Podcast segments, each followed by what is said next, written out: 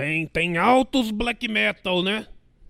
Galera conhece. Eu também.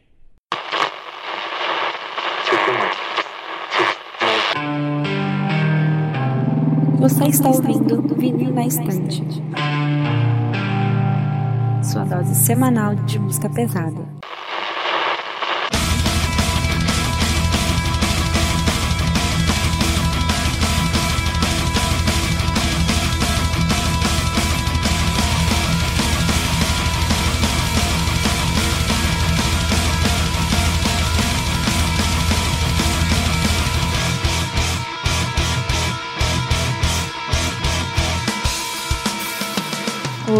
Eu sou a Bruna. Eu sou a Kati.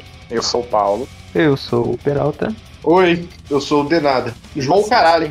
E eu sou o Sander e voltamos com mais um episódio sobre subgêneros, dessa vez para falar sobre black metal, talvez o subgênero que mais conseguiu se reinventar no metal, né? Mas essa discussão vai ficar para segunda parte desse especial, porque nesse episódio nós vamos focar em falar das origens, né, das primeiras bandas ali do pessoal da primeira e segunda onda. E para isso trouxemos um convidado novamente lá do Goldcast, o João Denada. Eu sou o João Denada do Goldcast. Mas o mais importante é que é nesse dia 10 de abril vai ter o nosso primeiro festival lá, com várias bandas fodas e, e esses meninos aí do Vinil na Estante vão apresentar, vai ser bonito demais, vocês vão ver a cara deles também, mas eles já se mostram bastante, mas você vai ver, vocês vão ver as caras dos meninos do Goldcast também. E é isso aí, é isso aí. Então é isso, né? Pra quem já tá ligado nas formas que a gente faz os episódios sobre subgêneros, já sabe que a gente tenta fazer um episódio um pouco mais leve, né? Sem tanta informação, estudo e tal, mais opiniões pessoais sobre as bandas. Principalmente quando a gente fala de black metal, né? Que é um gênero complicado e que tem muita treta envolvida. Já é bom deixar aqui de antemão que a gente não pretende dar uma aula sobre o que é o black metal, sobre a história do black metal, sobre as tretas que rolou na Noruega e tal. Até porque imagina que a maioria de quem tá, quem tá ouvindo aqui já deve saber o que rolou. Então o que a gente vai fazer é, como a gente fez no episódio de, de trash, de power metal, a gente vai comentar as bandas que a gente curte mais, é, mais opiniões pessoais. É claro que algumas tretas a gente vai comentar quando a banda for envolvida, porque né, não tem como deixar passar. Porém, não vai ser o objetivo desse episódio ensinar o que é black metal, ou dar aula e tal, ou, ou fazer um contexto histórico. A gente vai tentar ser um pouco mais direto, até pra não dar tanto trabalho pra gente. E assim, se alguém tiver a fim de ouvir as tretas sobre as tretas que rolou lá na Noruega em si, o pessoal do Credit Talkman, né, o final do podcast, tem um episódio muito bom sobre a cena na Noruega dos anos 90, que eu vou tentar deixar linkado aqui se o link se existir algum link ainda pro episódio, né, já que o podcast acabou, mas se tiver eu vou tentar deixar por aqui. Então, galera, como a gente sempre pede, é só chegar lá, lá nas nossas redes sociais, arroba VNE Podcast, no Twitter e no Instagram, Vinil na Estante no Facebook, também no TikTok, a gente tá lá fazendo umas palhaçadas. No Medium, a gente posta uns textinhos e tal. Inclusive, o Sander postou um recentemente sobre Ghost, bem interessante. E é claro, no YouTube, que a gente tá investindo bastante. A gente tá trazendo conteúdo de reacts, uma paradinha bem especial aí para você que gosta das nossas belas vozes. Agora pode ver as nossas belas faces. E antes do episódio, queria dar um recadinho aqui, agora um recado de pós-produção, né? Tô gravando isso aqui depois da que esse episódio já foi gravado, já tô editando, inclusive. Só para passar o recado de que deu ruim, basicamente, esse episódio. Acho que você deve ter percebido na abertura que algumas horas a pessoa tá falando muito rápido, a voz tá um pouco mais grave. Isso foi um, um bug que deu no, no bot que a gente usa para gravar no Discord, né? A gente tá tentando resolver. Mas como esse episódio já foi gravado e tem bastante material e ficou uma discussão bem legal e tal, a gente vai usar assim mesmo. Eu tô tentando dar uma tratada para ver o que dá para melhorar, mas ainda assim vai ter esses bugs que eu falei de a voz ficar rapidinho às vezes, ou dar uma sumida, ou ficar muito grave e tal, mas eu imagino que ainda dá pra entender a mensagem é, porque o conteúdo ficou legal, ainda assim. E, e já deixar aqui de antemão esse aviso de que essa, esse episódio a qualidade não vai estar tão legal quanto os outros. Mas com o episódio de Black Metal, né, a gente pode meter o caô que a gente fez um episódio zoado de propósito por uma escolha estética, né? Então é isso, bora pro episódio.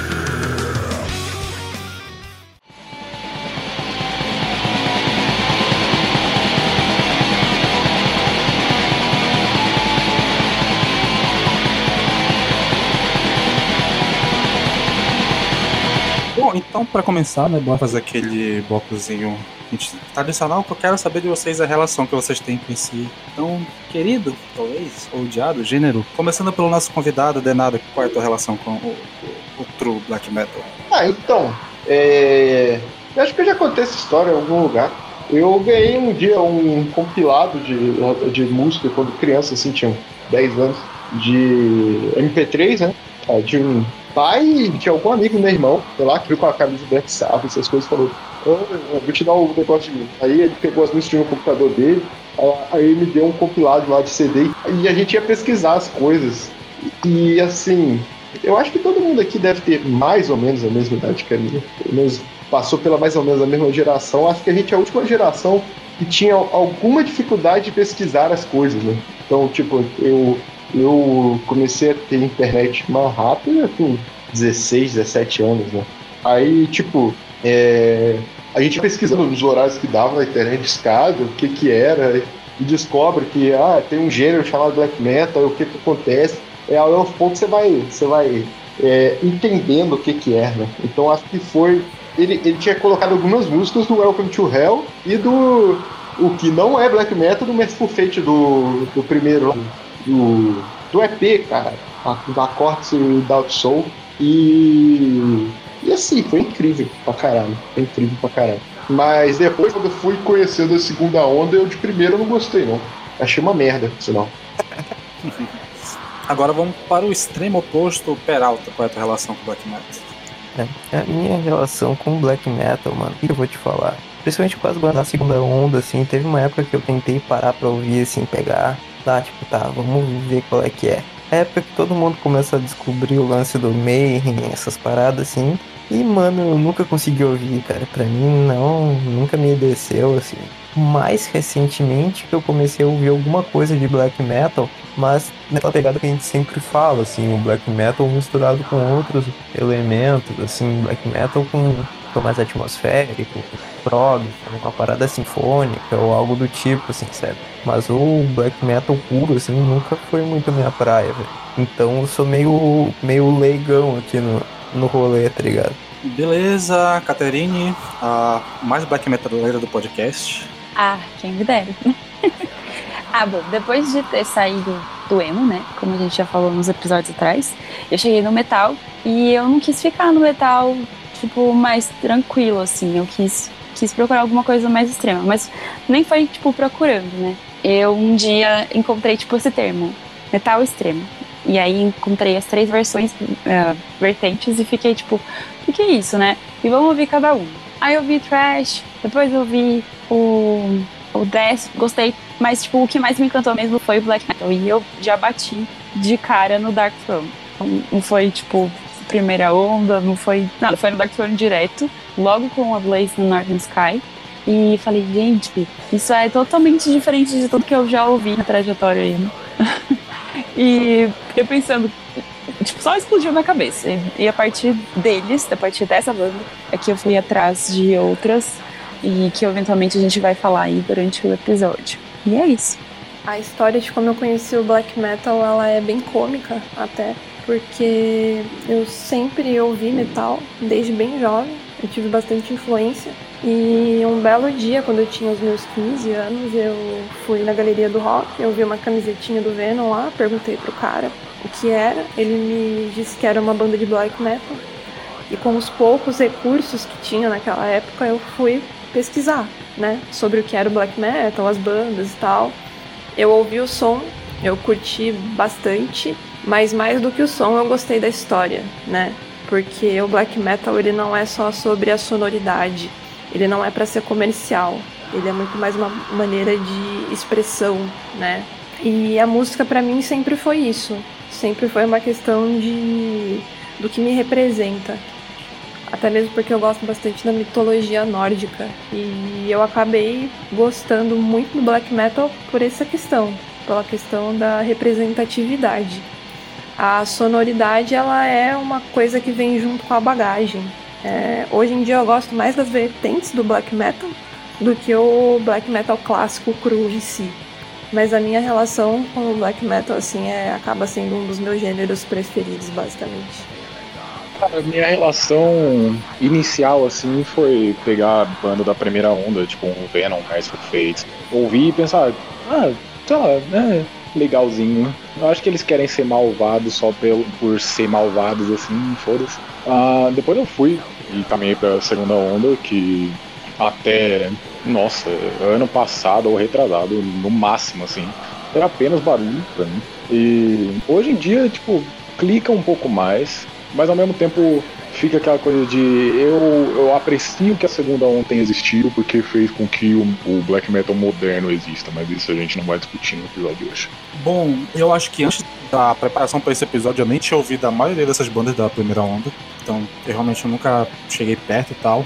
A da segunda onda eu já tive um pouco mais contato ali na minha adolescência, naquela época que eu comecei a descobrir todos os rolês, né, que rolou na Nuremberg, e eu acabei atraída por isso porque sempre tive curiosidade com essas coisas meio macabras e tal. Aí eu comecei ouvindo é, com o Meir e Bozum e eu não curti o som nenhuma das duas bandas porque eu eu da gosto, tenho essa coisa de produção ainda me, me pega um pouco. Mas eu fui ouvir algumas paradas da Arquitrone e já achei mais interessante. Fui pegar umas paradas tipo de Dissection, que foi mais ou menos na época que eu descobri, mas já pelo álbum que teoricamente nem é mais black metal, eu já curti mais. Peguei algumas coisas de bandas de black metal com outros gêneros, tipo Chantocroid, bandas de Dimmu Borgir também, que eu conheci nessa época. Que eu achei mais interessante, mas essas bandas assim do início são bem pouquinho que eu conheço, assim, a maioria eu nunca nem tinha ouvido direito. E as que eu ouvi eu não tinha gostado tanto, tirando Darkthrone e, e Dissection praticamente.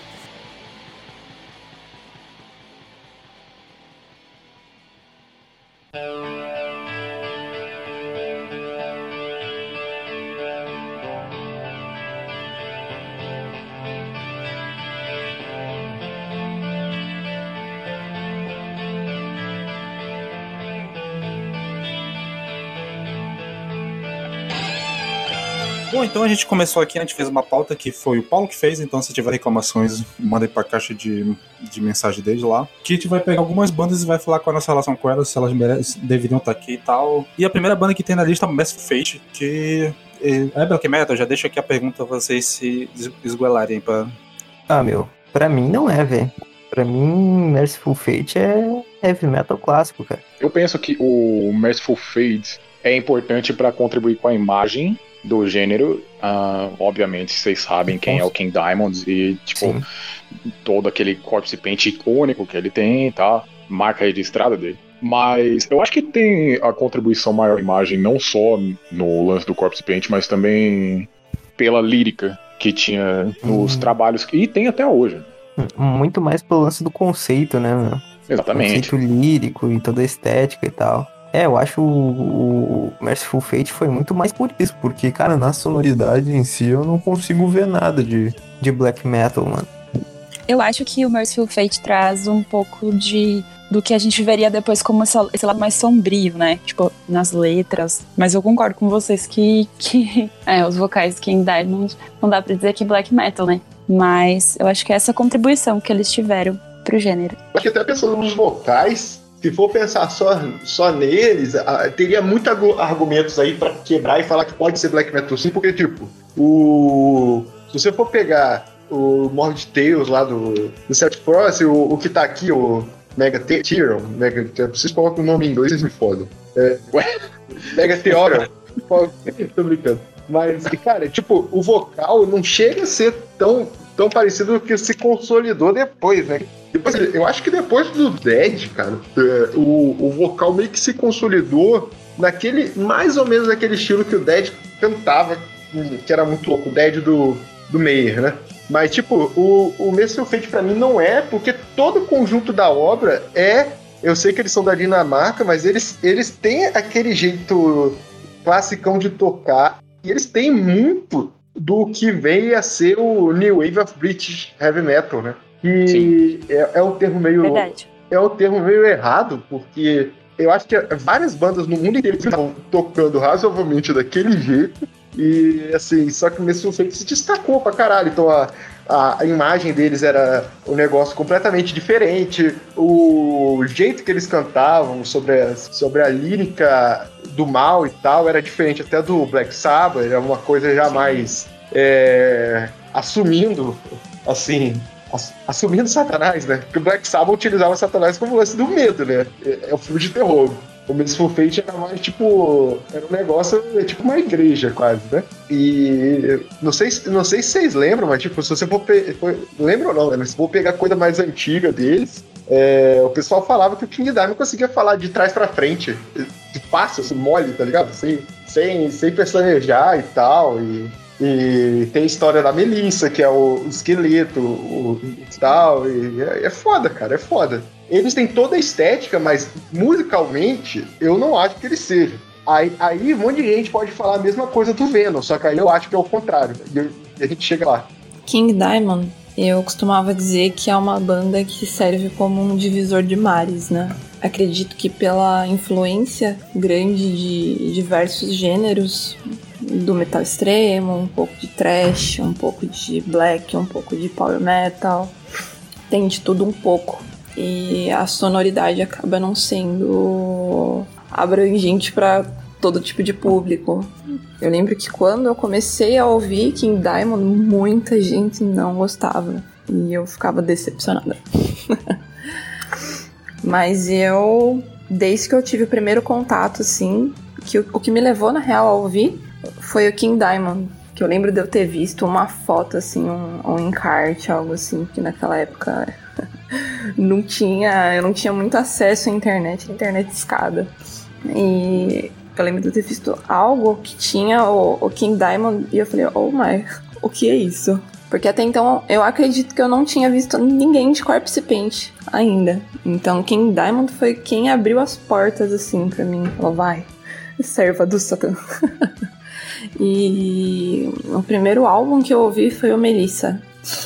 E quando eu ouvi o. Se eu não me engano, foi o Black Funeral. Aí eu meio que tive uma certeza que era isso que eu queria pra minha vida. Alguém ainda vai falar alguma coisa de Merciful Fate? Eu posso falar outra coisa? Nunca erraram. Tudo Fate e tudo do King Diamond é bom. Na moral. Exato. Concordo bom, muito. calhando é o perfeito. Eu vou confiar porque eu não vou conferir, então vou confiar na tua palavra. É porque tu é trouxa.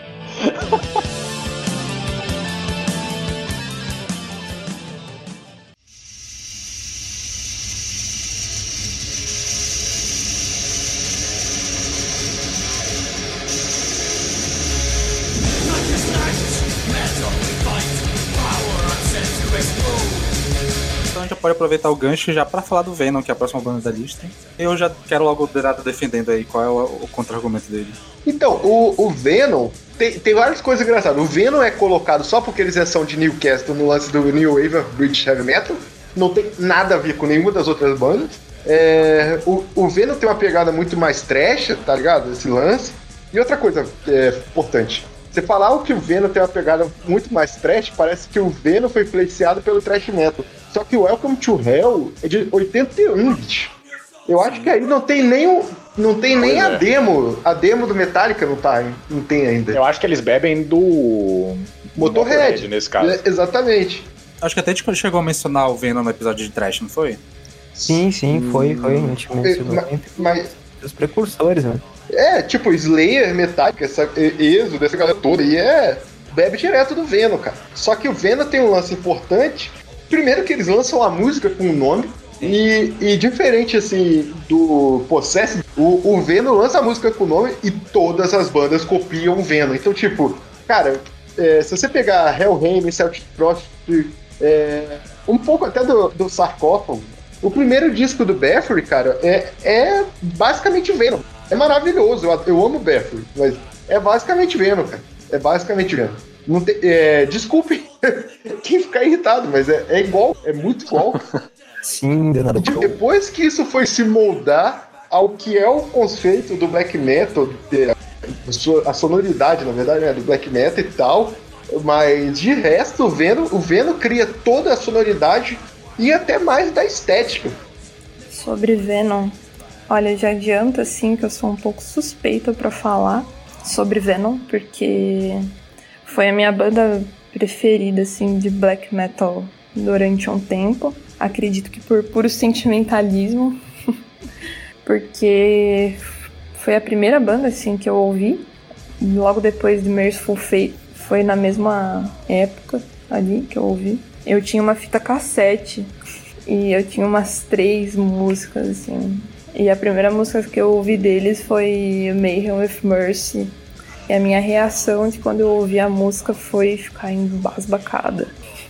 Cheguei, acho que até ficar um pouco assustada, assim. E eu ouvia várias e várias vezes. Porque era um som muito diferente de qualquer outra coisa que já tinha ouvido. tinha muito acesso ali àquele metal comercial, né? Mais hard rock, heavy metal. E foi meio que apaixonante conhecer o Venom. Eu gosto muito do vocal do Cronos. E a banda, assim, eu acho ela de suma importância pra cena, né? Claramente foi a, a primeira banda que, que trouxe o, o gênero black metal, mas também trouxe o thrash. E muitas das bandas beberam da fonte ali do Venom. E assim, tipo, pra completar o que tu falou, meu, o que eu acho que o Venom trouxe, que realmente o, o black metal lá na frente, black metal definitivo, assim, uh, bebeu muito, é o lance da sujeira. Porque o Venom já Sim. tinha essa pegada mais suja, assim, com essa produção mais tosca, tá ligado? Diferentemente do Merciful Fate, que pra mim o Merciful Fate já tem uma sonoridade, como a gente comentou, mais pautada no que estava sendo feito no heavy metal daquela época, tá ligado? O Venom já tem uma já tem um troço meio escroto assim, sabe? Aquela produção zoada assim que se tornou um traço estético marcante do, do black metal, assim, sabe? Fora que. é, falando dessas três bandas que a gente já citou aqui, é o Venom, o Motorhead e o Merciful Fate. O Merciful Fate ainda tinha o aspecto um pouco cru, assim, mas era melódico. Sim. O Motorhead era aquela coisa pesada, que a gente sabe que é, mas era bem produzido. E o Leme, por mais que não era um, um vocalista como um King Diamond, um Bruce Dickinson, sei lá, os vocalistas clássicos de heavy metal, é, ele ainda tinha uma marca registrada. No caso do Venom, é completamente tudo jogado pela janela. Sujeira e sujeira. O Cronos não sabe cantar e combina com a banda, combina com o som da banda. Tipo, é cru por total e eles entregam o que eles sentem que é aquilo que eles querem fazer. É, cara, sim, mas assim, tipo, tem umas coisas importantes de colocar, cara. Tipo, é, a velocidade da bateria era um negócio assim que. é, é, eles pegaram o overkill e aumentaram um pouco ali a velocidade já. E, e Você outra acha coisa. Vixe, mais pesado do que Motorhead? Cara, se você, é, o segundo lá, 82, é o, o Black Metal. Black o, Metal in- mesmo. O, in- o início, o início é um chimbal aberto, bicho. Na velocidade da luz. Aquilo Ah, lá que cara. parece, que parece uma barata esfregando no seu ouvido. É um chimbal aberto da velocidade da luz. É lindo aquilo. E, e, tipo, se você for pegar em 81, bicho, eles lançam uma música que, se- é- que é na liga com Satanás, tá ligado? E, tipo, Essa música é muito boa. e não é só a letra, é- não é só a letra de In League with Satan, cara. É, Tipo, a batida tribal, tipo, tudo ali. É, é 81, gente. Isso aí, eu, eu vou ter que pesquisar aqui. Porque a 84, metade- né? Eu acho essa. Não, 81, do Welcome to Hell. Essa aí é o Welcome to Hell. É um with dois. Satan? 81, 82 no máximo. É. é, é, Não, deixa, é eu só, deixa eu só pesquisar aqui, porque o Metallica acaba sendo a grande referência para as bandas de metal em geral. E a gente acha que muita coisa começou lá, mas tipo, Eu acho que 81, 81 nem existia Metallica, tá ligado? Eles ouviam New Wave, então. É. É, até no episódio de Trash a gente comentou que, na verdade, assim, o, o Venom já vinha com, esse, com essas várias influências que contaminaram tanto o Trash quanto o Black Metal e que o Metallica acabou sendo considerado um precursor justamente porque ali todas as características do que virou o Trash Metal estavam compiladas, tá ligado? Uhum. É que no caso do Metallica, do Metallica especificamente, eu acho que eles moldaram. Tipo, É. o, o Venom deu, uma, deu a sacola de ingrediente, o Metallica foi lá e ganhou. É tipo que é o Halloween pro Power, tá ligado? Exatamente. Sei lá, já exatamente. tinha, já tinha Manowar, já tinha Iron Maiden, Judas Priest, Rainbow. Só que o Halloween fez a misturinha ali e largou o qual era a fórmula do bagulho, né? Eu acho que também uma ótima contribuição que o Venom fez, que eu acho que, pelo que eu lembro, eles foram a primeira banda a falar abertamente sobre esses temas e não arregarem pra que é uma historinha conceitual, que é uma parada que não é bem isso, tipo, eles realmente foram perseguidos por causa dos temas deles, eles bateram no peito e falaram, é, tinha essa triste meme aí, vai fazer o quê? Qual é? É, tipo, isso não é teatral, não, vai tomar no cu, tá ligado? Tipo, E era teatral, era sempre teatral. Mas, mas ao mesmo tempo eles queriam falar que não era teatral. E é interessante, cara, é interessante demais. Mas, O- gente, tipo, assim, eles. Eu entendo, tipo, Eu, inclusive, gosto muito de Venom. Só que, assim, nem todas as músicas são nessa vibe, né? Tipo, eu tava lá inocentemente revisando uh, os três maiores álbuns deles. E aí eu me de... parei com aquela música Teacher's Pet, que é uma virada do, do vinil. Acho que é o.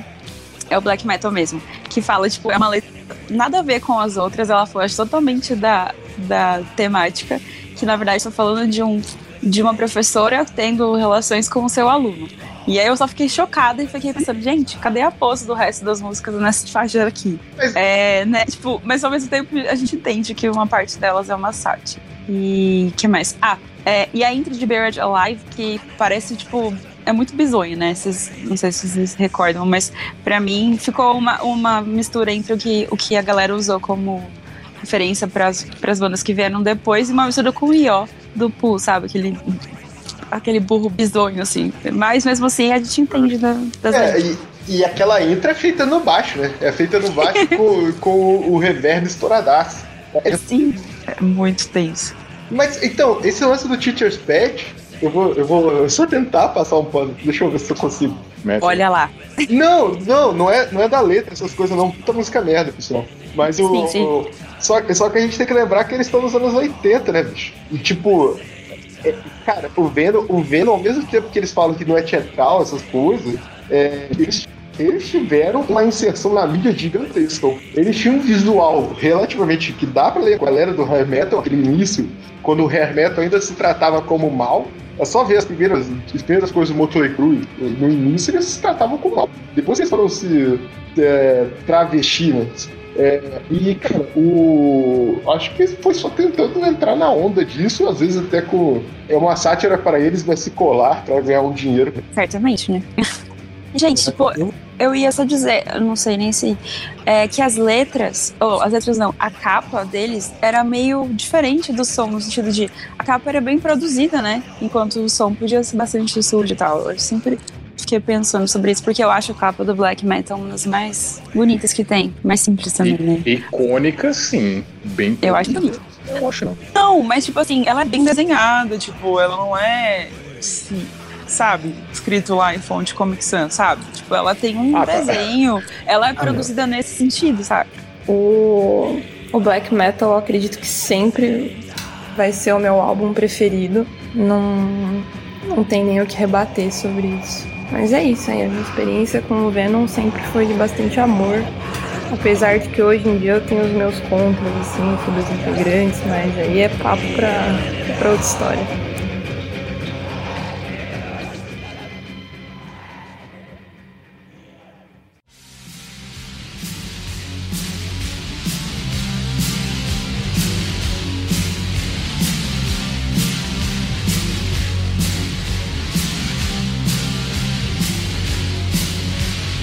Bom, seguindo, temos o Bathory. E aí, quem quer começar? Eu posso começar a falar de Bathory. Porque eu preciso parafrasear o meu querido Fence. Quando ele, ele fala naquele vídeo é, Black Metal University, é, Battery, it's beautiful just to write it. É, eu acho que quando a gente fala de Battery, a gente tá falando de uma primeira chama, assim. E eu falo chama porque, tipo, a, as fagulhas mesmo começaram com essas que a gente acabou de citar, mas Battery acho que, tipo, summonou o fogo, assim, de, de cara, né? É, e, tipo, dá pra ver que essas influências que, que a gente percebe nessas dessas outras bandas também, Battery, elas meio que se consolidaram, sabe? Então, só que ficou numa coisa mais nova, entre aspas, porque hoje não é mais nova, densa, e, tipo, eu acho que ficou perfeito, assim, o, o, a maneira como a banda consolidou. Principalmente no Under the Sign of the, Mar the Black Mark, né? Eu acho que esse álbum você consegue pensar ele assim direto quando você pensa em, em black metal. Então, Caterine, é, você não acha que ainda tem muita influência do Venom nele? Não? Eu acho, então, sim. Uma, tipo, uma, que é a mais marcante, né? Uma influência ruim, eu tô coisa boa. Eu acho que é a mais ruim. marcante, mas eu não é, sei. É, de parecer muito. Desculpa. Ah, tá. Eu acho que é a mais marcante. Só que talvez tenha pego alguma coisa. Não sei, porque pra mim é muito lindo. Aí eu fico, eu, eu fico meio eu não consigo ver muitos defeitos no Battery. A capa do primeiro do Battery parece ser tirada do Black Metal, né? Do... Não, é, a capa é idêntica, né? É, eu, eu, eu, eu, vou tatuar isso aí da minha vida. É basicamente, tipo, fazer o, o black metal do Venom só que em 3D, basicamente. Exatamente. Os álbuns que vieram posteriores a esse já tem um, um black metal grosso, assim, aquele, né? Agora esse já nem é tanto, assim, ele é muito mais Venom Motorhead. É, mas assim. É, E a galera estampa na camiseta, né? Tipo, ó, Battery.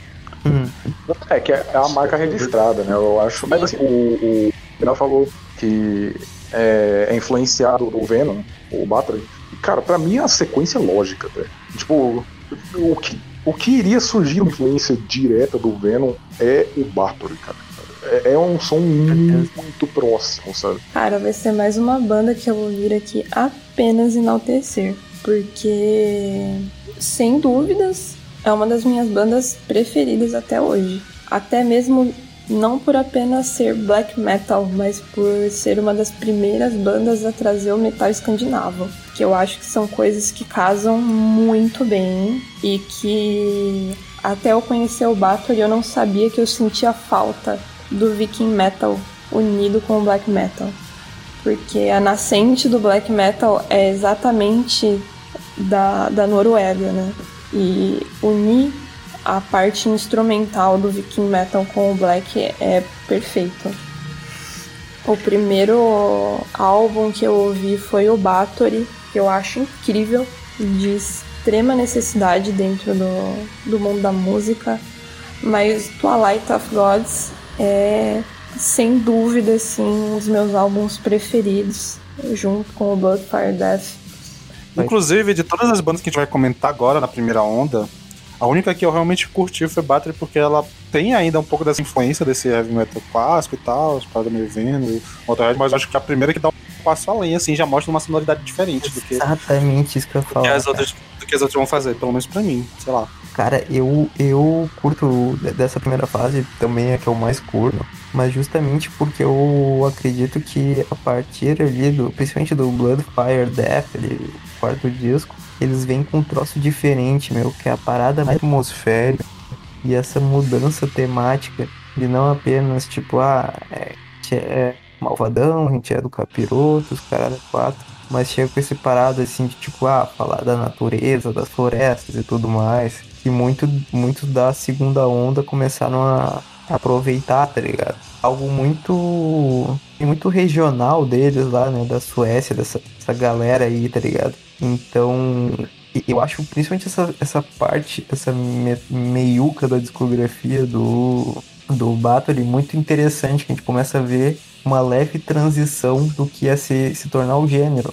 No Bloodfire Death mesmo, eu acho que já tem essa. Ok, a gente não é apenas black metal, a gente Exatamente. em algum momento vai mostrar a evolução maior. Só que é, ali que eu pensei, já, já tá pra virar viking metal, sabe? Igual no CD como Hammerheart, queria seguir e tal. Uhum. Tipo, acho que é por isso que eu gosto. Mas o, o que, que eu ia falar? É por isso que eu perguntei pra, pra Caterine do, do Undersign lá, que é bom pra caralho de escasso, mas eu acho que é muito parecido com Venom ainda. Claro que bem menos que o primeiro, por exemplo. Mas, cara, o Blood Fire Death pra mim é perfeito aquilo ali, tipo. É. O, o jeito. Você pega Fine Day to Die, a Fine Day to Die tem rifão, Nossa. tem riff, tem riff cadenciado atmosférico, tem o, o, o início do que pode se pensar, assim, se forçar uma barra de um Viking Metal, mas é mais na faixa título e tal. E, e, tipo, o, o- tem tudo ali que se você ouve e fala, cara, isso aí vai virar é, é, é, 100% que o, o main tenta ser, que o que todo mundo ali do- da segunda é, onda do black metal faz ser depois, tá ligado? Aquilo é o início, até o início do riff escovado da guitarra começa a ter ali, começa a ter, tipo, umas três notas escovadas lá com a paleta e depois vai, vai, vai acontecer, tá ligado? É maravilhoso. O Corter é um gênio, cara. Ele era um gênio. Parece que você escuta cada pedacinho que vieram dentro do Bathory, assim, né? Tipo, Sim, sim. ah, vocês não. Tipo, foram lá que vocês foram buscar, né? Exatamente. Sim, sim. exatamente. O, o, o Bloody Fire Death é de longe o melhor disco deles, mas o, eu conheci pelo Hammerheart, eu conheci pelo clipe do On Road to Aquilo ali mudou minha vida completamente. Não é black metal, não. É, é o que pode se falar que é viking metal e tal. E faz até sentido utilizar mais um subgênero nisso, mas é, é maravilhoso, cara. É maravilhoso. Você tá é louco. Foda, né? Louco. Eu também, eu não sou um grande conhecedor da discografia do Bathory, conheço só os mais famosos assim, Só que o Nordland eu acho bem legal. Acho bem legal também. Mas também já, já é outra parada, também já vai mais ainda nessa parada viking. Cara, é, ou é muito legal pensar que eles tiveram uma mão gigantesca, assim, para pro black metal e pro viking, no caso. Uma banda que bebe muito diretamente do, do Battery é o Moon Sorrow, né? que é aquela coisa de viking metal e black metal. Mas, cara, é, aquela. O, aliás, a partir do segundo álbum, né, que é o primeiro do Battery, é icônico pela imagem, mas eu não acho um álbum tão bom assim. Mas, tipo, o, Return, é, o Under the Sign of the Black Mark e o Bloodfire Death são álbuns que, assim, se você fizer uma cronologia assim do gênero, você tem que passar por esses álbuns. Tipo, eles são necessários. Se você for, ah, beleza, de- deixa eu continuar vendo mais vertente assim, você tem que passar novamente pelo Bloodfire Death, o Hammer Hearts e Twilight of the Gods. Como eu já tinha falado, é das bandas que eu peguei dessa primeira onda, de longe o Battle foi o que mais curti. E de longe, o, esse que vocês estavam falando, o Blood Fire Death, foi o meu álbum favorito. Gostei bastante do Under the Side da Black Mark também, e não ouvi muita coisa além disso. Mas eu- o, que eu, o que eu ouvi deles eu gostei. Então, tipo, até eu, eu me surpreendi, porque eu achava que não ia ter nenhuma dessas bandas. Então já, já saí no lucro. Fica vindo cheio dos preconceitozinhos, é foda. É foda. caralho. A banda já acabou? Ela existe ainda? Qual é a, qual é a história deles, assim, tipo, no geral? Não, o Corton morreu. Então, é uma banda de one man band, cara. Era do Corton. É- Ela chegou a tentar no início lá ter um, um, um line-up definido pra show, essas coisas, mas depois ele meio que desistiu como projeto. Tanto que eu acho que o primeiro baterista do Deathloop, não sei se ela chegou a gravar o primeiro disco, nós demos, é o diretor do Lord of Chaos, cara. É o diretor do Lord of Chaos. Crer, pode Que crer, é o documentário do gênero, né? É o documentário definitivo do gênero, né? E, e ele, ele é diretor de uma porrada de videoclipe, inclusive do videoclipe do Bewitch, o Candibus, que tem o Dead, que aparece o Dead. Olha a quantidade de curiosidade que eu posso mandar pra vocês. ó. E, e só que aí o Corto faz meio que como projeto dele, assim, de one man band. E, e tanto que o único vídeo, o único audiovisual que ele tem é do, do Hammerheart, o único clipe lá do One Road to Asa Day. Que é um vídeo One Man- incri- incrível que você não consegue entender nada, porque é tudo embaçado. Sim. Sim. O Amen Bands, que é uma marca registrada da, do black metal em geral, né? O Corton é incrível. O que me deixa muito triste dele ter ido muito cedo embora. Porque ele poderia ter feito mais uns 500 álbuns aí, umas 300 demos. Eu ouviria tranquilamente. E é uma banda que eu indico sempre quando alguém me pergunta ah, o que eu posso ouvir pra adentrar né, o universo black metal. Com certeza eu indico o Bathory.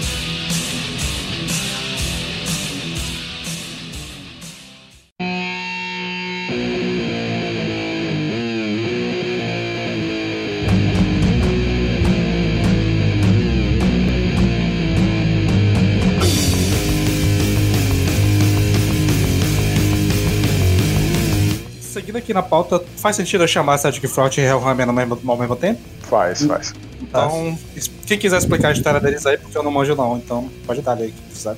Cara, o que acontece com o, o Celtic Frost, o Hellhammer e o Celtic Frost, e o Tripticon também, né? É que assim, o Tom Warrior começou o Hellhammer, é, e assim, manteve aquela formação clássica, que é o Celtic Frost, com ele, o Martin Eric e tal. Só que lançaram pouca coisa por esse nome, eles lançaram um EP que é o Apocalyptic Raid. Ah, ao meu ver, ouvindo isso em 2020, eu acho que eu consegui é, encontrar muito ponto onde banda da segunda onda iria beber, que é o lance da produção, que eu acho muito sujo num nível que eu não consigo comparar a coisa como Battery ou Venom. Aquilo é sujo de verdade. É. Mas é maravilhoso demais, cara. Sim, Eu amo Hellhammer, na moral. Eu amo pra caralho Hellhammer. Cara, aquilo é então, absurdo, velho. o que eu vou te falar, velho? Eu tentei ouvir, mano. Eu acho que justamente como eu não tô muito treinado pra esse tipo de produção absurdamente suja, mano, eu não consegui absorver muita coisa. Ou, ou, Obrigado. ouve, ouve fazer reflexão, porra. Ah, bom. Eu acho Mas assim, É, é, em 84, quando foi lançado o EP, é, as críticas eram de que o Hellhammer era uma piada e aquilo era uma das piores músicas que ele já tinha ouvido na vida. Então, assim, esse é o quanto diferente era a coisa. E pode ser duvidável, assim, até de recomendar uma coisa como Hellhammer, mas saibam, saibam a importância. Aí seguiu com o Celtic Frost e. Aliás, vocês vão fazer algum comentário ainda sobre o Hellhammer? Não, eu ia perguntar, por, por que mudou de nome? Ou, ou é outra banda? Qual é é, Não, não, não, é a mesma banda, só que eles mudaram de nome. O que aconteceu foi que, é, pelo que eu entendi, o Tom Warrior teve um insight com ele, né? Que foi: eu não posso mais manter esse nome se as pessoas que é, forem me levar a sério, porque o Hellhammer come- começou como uma piada. Caralho.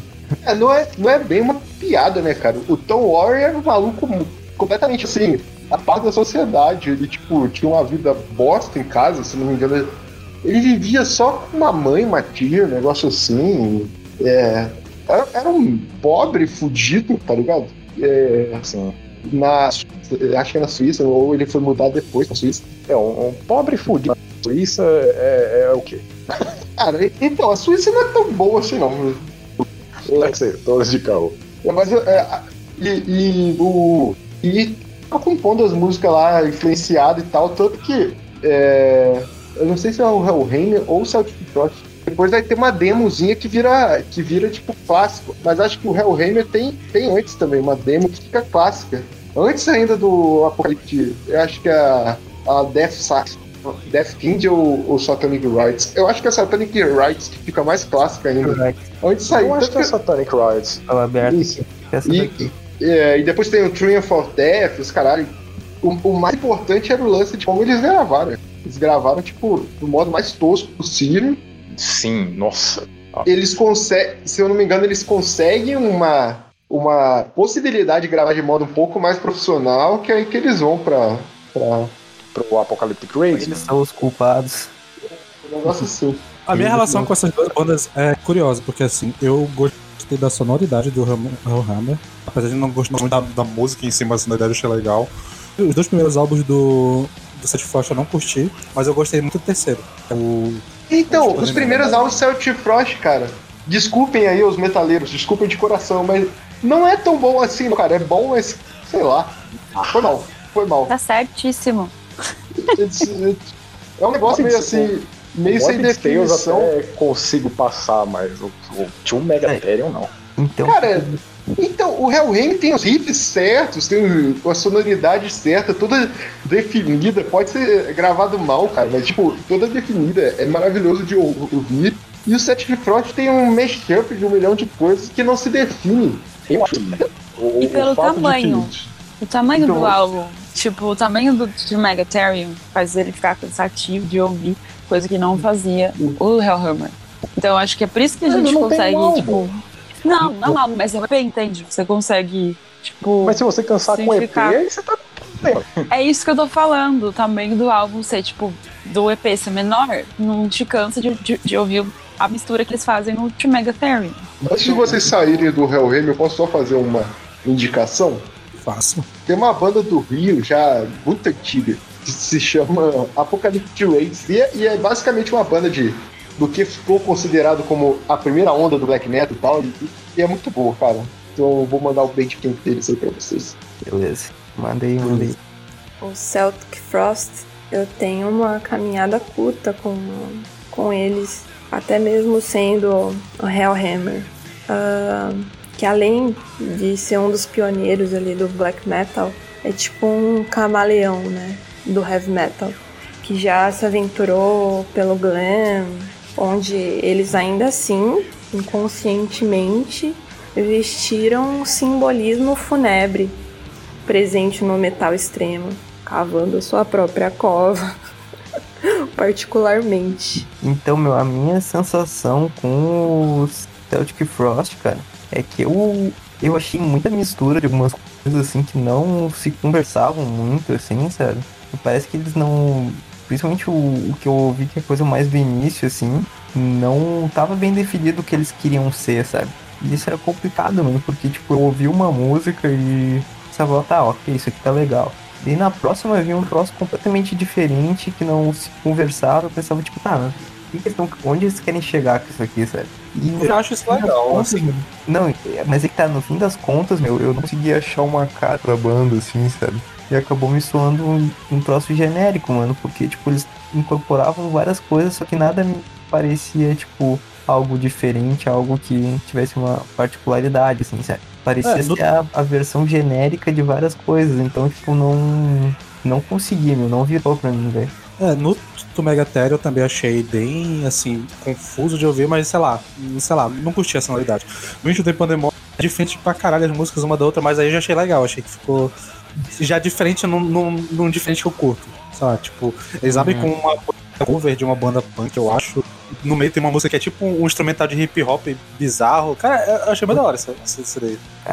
Enfim, meu, eu acho que eu tenho que ouvir mais. Eu, eu ouvi pouca coisa, assim. Só que a minha primeira impressão foi. Ah, não, não virou, não virou. Acho que eu tenho que dar uma segunda chance. Cara, é... quando eu vi o Celtic Frost pela primeira vez, assim, foi com Morbid Tales e com o Tio Megatherium. E eu tinha visto eles numa recomendação de bandas de trash. E eu tava naquela época de explorar o gênero e tal. Quando eu vi, principalmente o Tio Megatherium, eu falei, velho, isso não faz sentido nenhum. Isso não é trash, isso não é nada, basicamente. É- é- é de- eu assino embaixo do que vocês falaram, tipo, como primeira impressão da banda, assim. Isso é, não é absolutamente nada. Aí beleza, eu, tipo, passou os anos eu fiquei tipo, é, esse álbum é aclamado demais.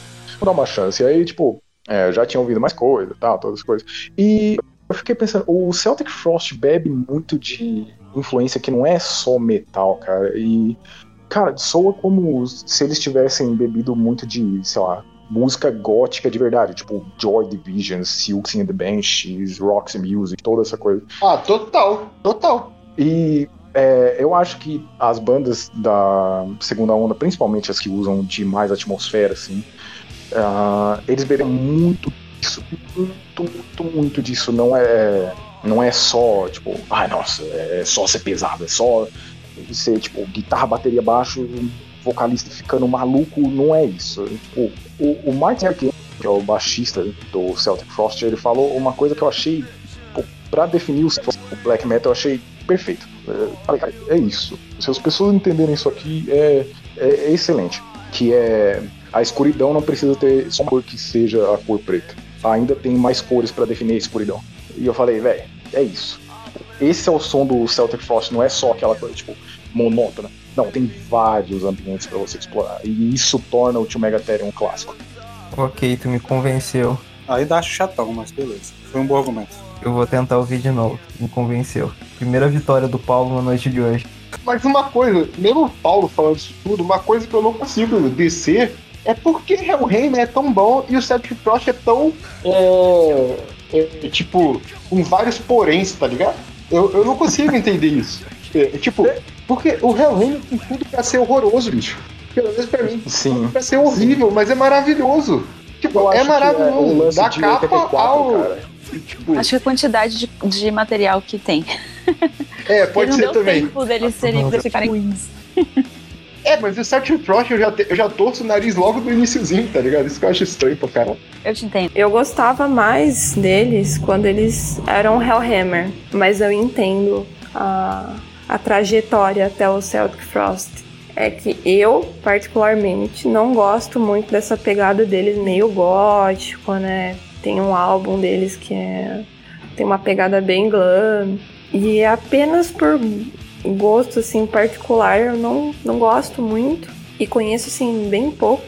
Eu gostava mais do Morbid Tales ali, mas ainda assim nunca foi muito tragável pra mim. Então, eu acho a discografia do Celtic Frost, exceto por um álbum, mas eu não vou tocar nele, meio que in- infalível, assim. Tipo, o, o Monotheist é Não. basicamente um, um Tio Megatherium parte 2, assim, que é. Nossa, deve. Cara, deve ser o CD mais extremo que eu já ouvi na minha vida. velho. Tipo, sério mesmo, é bizarro aquilo. E Eu não sei mas se é é na o- parte 2. É muito bom, velho. Muito, Eu discordo bom. disso. Não, mas eu quero saber qual é o álbum ruim que tem que falar. Põe pra roda aí. É o Eles, eles têm um disco, eles têm um disco de eletrônico. O, Cara, o Sério? negócio. Caralho. É depois do Into the Pandemonium, inclusive. olha aí, rapaz. Botei fé, botei fé.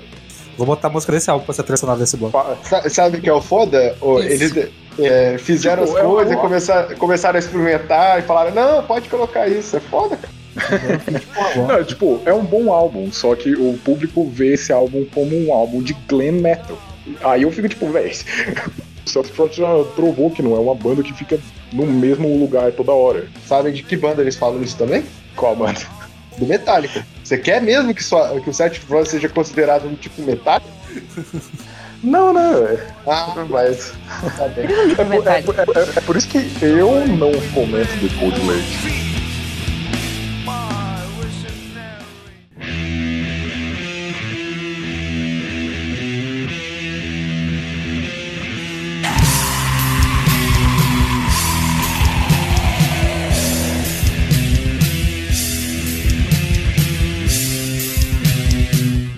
Mais um pouco à frente, temos o sarcófago, banda brasileira. E aí, quem quer começar? Sarcófago do Brasil. Não, aí que tá, cara. O sarcófago. É... Tem várias palavras pra falar, mas eu já esqueci.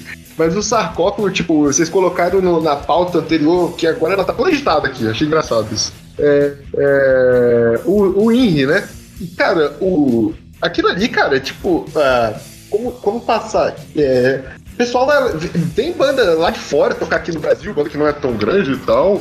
E eles tiram foto lá naquele cemitério, bicho. É, é isso. Esse, esse é o nível de importância dos caras. Eu sei que eu acabei de gravar um podcast onde eu fico brigando com o Alex sobre isso, mas é por outros motivos. Mas assim, o, sar, o sarcófago é tipo um marco na, na música brasileira em geral, assim.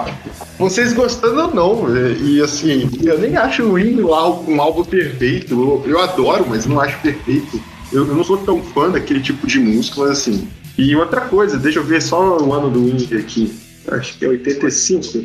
37. 87, o... é uma das primeiras vezes que se ouve o tal do Blast Beat, cara, que é, que é o. O Didi Crazy, é, ele era realmente louco. Então, tipo, se você pega o Desecration of Virgin lá, é, tipo, aquilo lá é muito. É muito rápido, bicho. É muito rápido aquilo, você tá doido. que eu vejo na, na sonoridade do sarcófago é que eles já vêm com um troço mais denso, assim, mais maciço, tá ligado?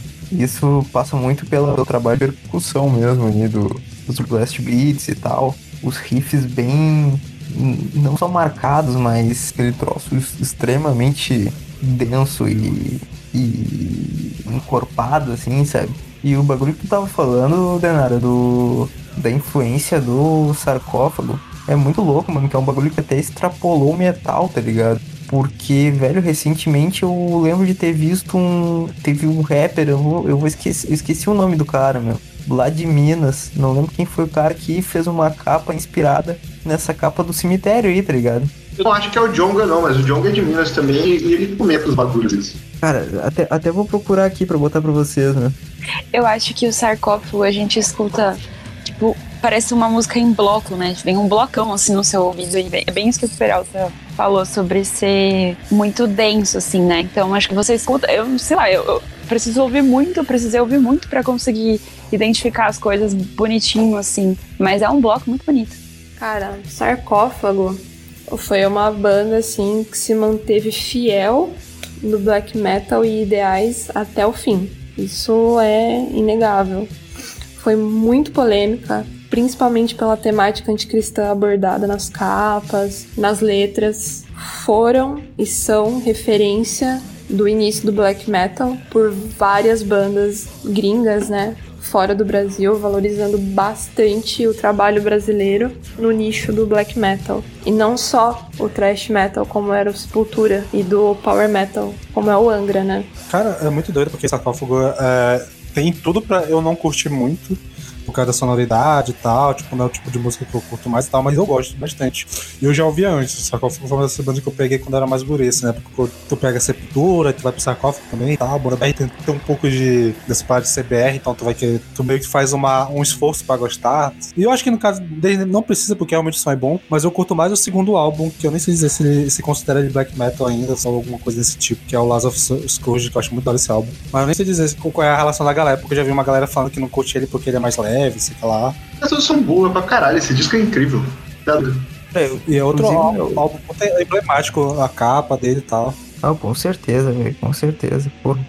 Eu acho também que teve, é, pelo menos, assim, tô falando agora pessoalmente, foi uma das primeiras bandas que eu vi com insultos ao cristianismo, assim, tipo. Mas eu digo porque foi a primeira que eu reparei nisso. E eu sempre ficava, tipo, diretamente, sabe? Xingamentos e achei interessante que fosse uma banda brasileira assim. E, mas também, ao mesmo tempo, eles têm a própria Teacher's Pet, que é, uh, sei lá, Ready to Fuck, eu acho. Que tem uma letra desnecessária também, então não sei.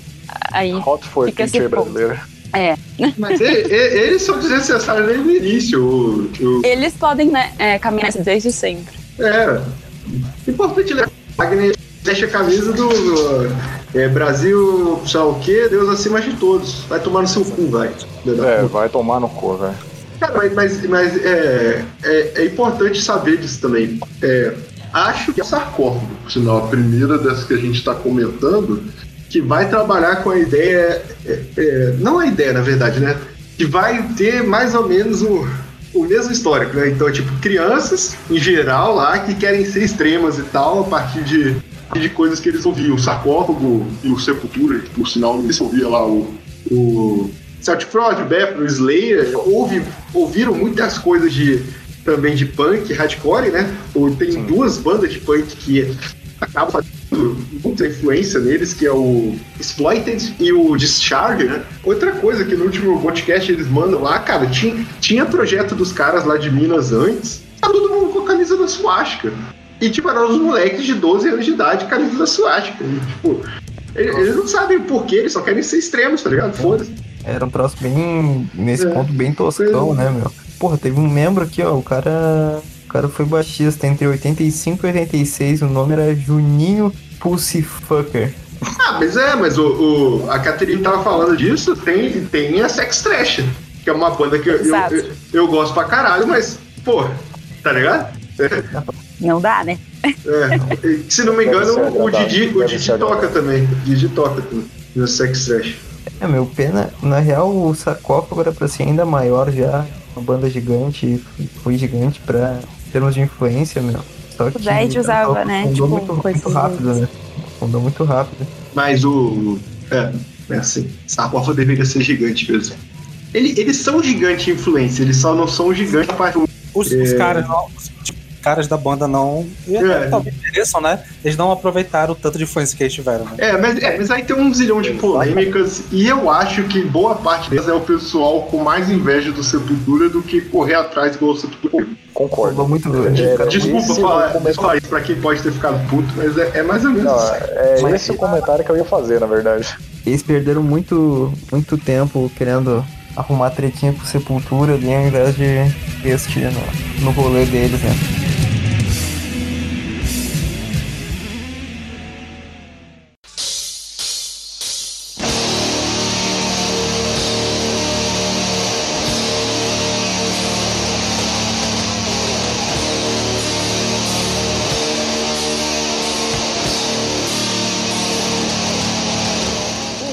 Começar agora com a segunda onda né, do black metal, conhecida segunda onda ali da Noruega. E a primeira banda não tem que ser a porra da banda do, mais famosa desse rolê, né? Que ficou mais famosa no mundo pela estética que eles fizeram aqui pela música, que é o Mayhem.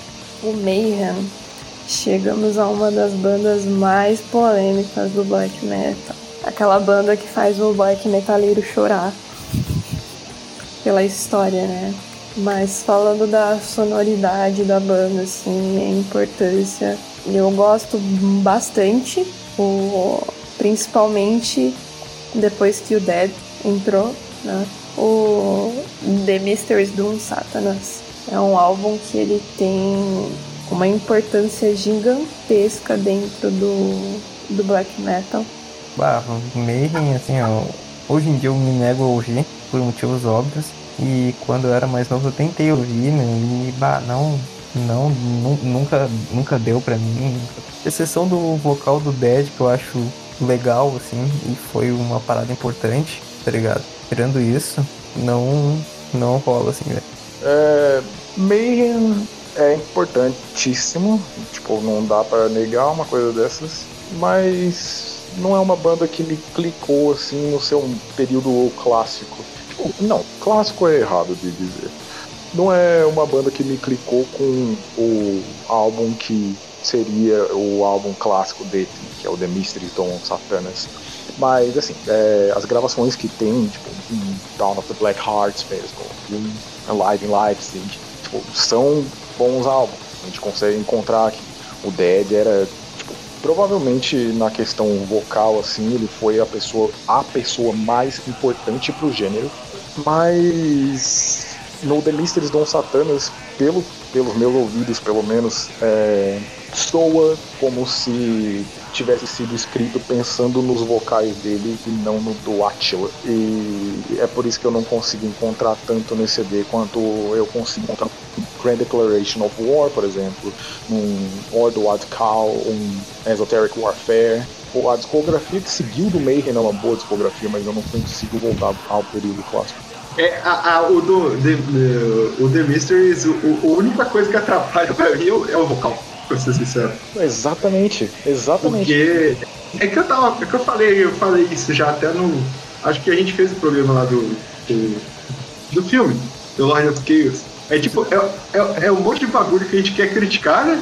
Só que pô, eles, quando eles tocam free, ou dá aquele arrepio foda, tá ligado?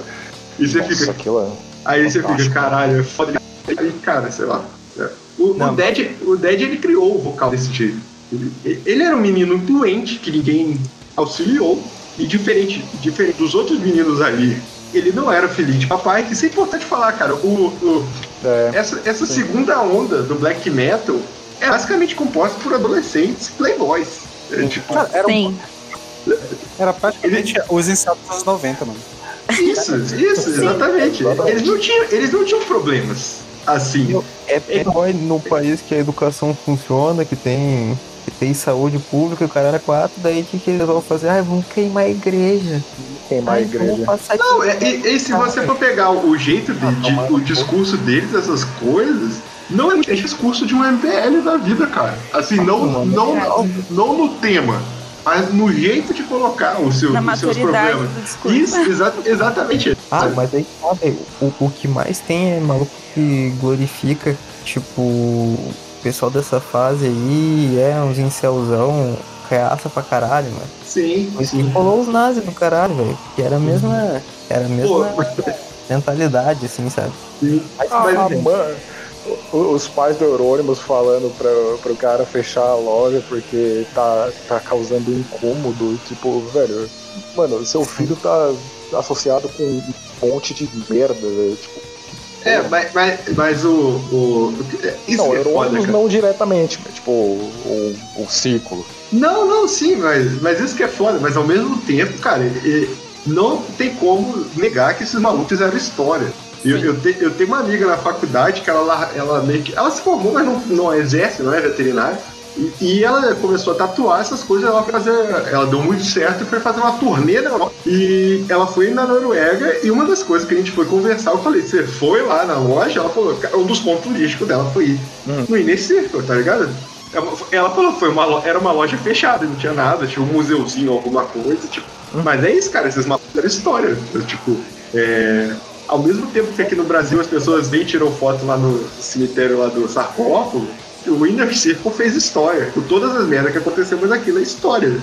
Cara, é, assim, um, um ponto importante de citar é, tá associado ao Mayhem, mas tipo, não é necessariamente sobre o Mayhem. É tipo, o Eurônimos talvez seja a pessoa mais importante da história da cena. Porque ele influenciou, tipo, as bandas principais, basicamente. Uma banda que fazia death metal no primeiro CD, o Dark Throne, por exemplo. E aí já vem logo em seguida o A Days in the Northern Sky, que é black metal. O Emperor mesmo era uma banda de death metal antes, e aí é, se tornou aquilo que se tornou. E o Immortal, pelo que eu vi, era uma banda que também tinha esse lance de black metal e quem influenciou foi o Euronymous. Se vocês gostam dessas bandas e essas bandas são tidas como referências, vocês têm que agradecer a esse cara. Para o bem ou para o mal, foi responsável. Opa, lembra? Não, exatamente. E isso é um bagulho foda, cara, que isso faz, a- isso faz a gente trabalhar muito. E, de certo modo, acho que dentro, o metal tem que trabalhar mais do que isso dos outros estilos, não, não pela quantidade de coisas que acontecem. Em todos os estilos isso acontece, mas é. Tipo, separar o que você tá ouvindo de quem é que tá tocando essa porra, tá ligado? Porque Porque, cara, é foda, bicho. É foda. É foda. Eu tava, eu tava, eu tava conversando com alguém esses dias, tipo, é, chega a um ponto que, que- que é óbvio que é um exagero, mas, mas tipo, to, todas as meus as músicas que eu gosto são nazistas. Não dá, cara. Pô, você tá doido? tá ligado?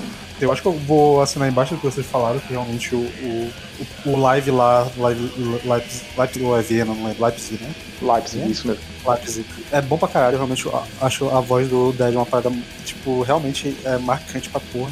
É e eu concordo que o, velho. o The Mysteries é, é um álbum que, instrumentalmente, ele é muito bom, mas o vocal é bem meia boca. Tipo, ele parece que tá meio deslocado às vezes, parece que tipo, o cara canta fora do tempo, eu não sei, tipo, eu não, não consigo entender, não faz muito sentido. Largaram pro cara assim, ó, canta aí, ó. Canta em cima aí, ó. E eu não cheguei a pegar o álbum mais recente, mas eu sei que a galera paga- tá, vem pagando um pau pros álbuns que a gente vê lançado na última década, né? Eu tenho, que- eu tenho que ouvir, ouvir, tipo, em cronologia o Mayhem. Deve ser uma experiência interessante. Cara, o Mayhem novo é muito foda, velho. Tipo, eu real fico até com pena, assim, de quem não dasse pro Mayhem novo, mano. O que, qual é o nome do brother que ficou no meio? Qual é o nome dele? É o Necrobut É e o Necrobut e o Hellhammer? Hellhammer. É, tipo, como se os dois também fossem as melhores pessoas do mundo, né? Não, o Hellhammer, o Hellhammer, o Hellhammer ele, ele, se eu não me engano, ele lançou o, o Dom Mysteries lá sem citar o Eurônimos direito. A família do Eurônimos não, não conseguiu nenhum direito sobre isso, de, de valores, né? Que esses caras né, fizeram um dinheiro interessante e tal. É foda, foda. Sim. Fala que É o melhor, é o melhor baterista do black metal pra mim, mas é foda. Ah, eu, eu não quero entrar nesse assunto. É, então, eu ia dizer que, tipo, o Mayhem pra mim é tão brilhante antes de todas as tretas acontecerem que eu não, não sinto nenhuma vontade, nem mínima, de, tipo, ouvir o que veio depois, sabe? Eu ouço o The Mysteries tristemente, assim, porque, tipo, literalmente chateado, sabe? Eu, eu não consigo ter nem a coragem, o interesse de pegar o novo Mayhem. Só se eu, tipo, colocar na minha cabeça, talvez, tipo, isso aqui não é Mayhem, né? É outra coisa. E eu, tipo, pegar pra ouvir tipo, esquecer desse ponto, mas o que vai ser impossível. Porque eu acho ele perfeito, tipo, desde que eu comecei a acompanhar black metal, eu escuto Freezing Moon no Live in Leipzig e fico, tipo, gente, o que que é isso? Tipo, é maravilhoso e eu não consigo ouvir do Ah, resto pra frente. Sem, Aí sem eu condições, dou- assim. Eu dou meu braço a torcer e Freezing Moon é uma música foda mesmo, cara. que eu também gosto muito, acho muito importante dentro da própria cena do, do black metal. Mas era um monte de cara louco, né? Meio. uns parafusos meio solto, Eurônimos, o próprio Dead, ele tinha um- uma sina por, por morte, né? Não sei se muitos sabem, mas ele teve uma experiência assim de quase morte e foi isso que originou o nome dele e a obsessão dele por morte. E aí hoje sabemos, né, qual foi o destino. Pra mim, eu acho que a egrégora que a banda carrega é o que o que me impede de gostar mais. Mas aquele álbum ali em, em especial, The Mysteries, eu acho muito bom. Eu gosto muito dele. E é isso. Eu acho que só pra complementar esse bloco, e já, já ir encaminhando pro final, eu acho que a gente precisa falar que talvez, é porque realmente eu não tenho muito de. Eu não tenho muita informação de, de como o Dead era como pessoa, assim, falando de. Se ele era ligado com, com essas besteiras de, de nazismo e tal, eu acho que não, porque eu nunca vi nada. Então eu imagino que dessa galera da primeira onda, ele era o cara mais safe que tinha lá. Ele só era doente. Mas ele não era é, mau caráter como os outros parecem ser. É, o que eu acho, meu, é que ele era, tipo, autodestrutivo, tá ligado? Ele fazia merda, mas ele fazia merda pra ele, assim. Claro, ele era um maluco do caralho. Com certeza, tá ligado? Mas pelo menos eu acho que, tipo, ele- as merdas dele se restringiam a ele, não É, me, é meio que um os problema. outros, tá ligado? Meio como É se meio ele não se misturasse, na verdade, né? Porque É. que dá a impressão que ficava, tipo, tá, uma das questões que resultou um pouco no, no- na morte dele, mas, tipo, ele ficava isolado na casa onde os caras gravavam as coisas, né? Então, tipo, tudo É, que, meio o que que acontecia é. meio que ele não tava meio alheio, assim, né? É, ele tava no meio, meio que no mu- mundinho dele né? Exato. É meio que um problema isso tudo, no fim das contas, porque, cara, o Mayhem poderia ter sido maior do que é e, e, sei lá, tipo, perdeu a maior parte da banda, assim, a, a duas maiores partes da banda, tipo, porque os caras não estavam afim de, tipo, é se preocupar, sabe? Era uma coisa que, oh meu Deus, o cara fazendo isso pelo, pelo, pela cena, sabe? Do que tá tudo bem, sabe? Tipo, não, não existia uma preocupação real, era só, é isso que a gente é, tá ligado? Ah, meu, eu acho, eu acho que rolava, velho, sinceramente, mano. Eles entraram nessa de ser muito extremo e muito chocante e tal. E se perderam demais no personagem, meu. Chegou, fugiu do controle, tá ligado? Porque eram uns, eram uns caras idiotas, né? Exatamente. Isso pra- daí fugiu, só- fugiu do controle, sabe? E acho que só pra finalizar, talvez isso soe como uma passada de pano pro Dead. E talvez seja, pra mim não me sentir tão mal de colocar ele na capa, porque eu acho que dessa galera ele era o menos babaca. Então é isso aí, é nóis. Quem? O Dead, você tá falando?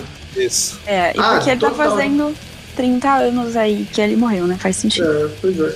O, De o, Porque Dead era, o Dead era completamente doente, na verdade. Tipo, Sim, ele precisava de ajuda, né? exato. É a única pessoa dessa galera que dá pra sentir pena. O resto, eles se, É. os, que, os que foram presos foi pouco.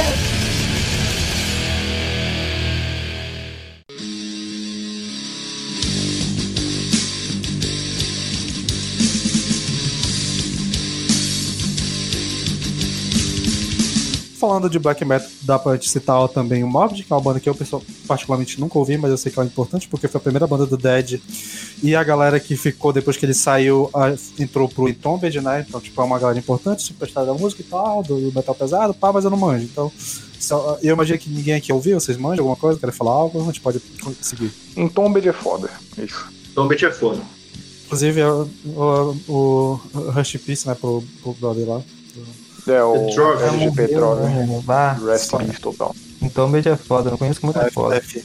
E seguindo, né? A gente não pode não citar a porra do Burzum, né? Mas a gente vai falar aqui rapidão, porque né, nem, nem vale a pena ficar muito tempo. Mas assim, eu particularmente não curto. Talvez mais por eu já saber que a, o- a porra do Varg que tá fazendo, então já fez eu, antes de tudo, já criar um bloqueio pra não curtir o som deles.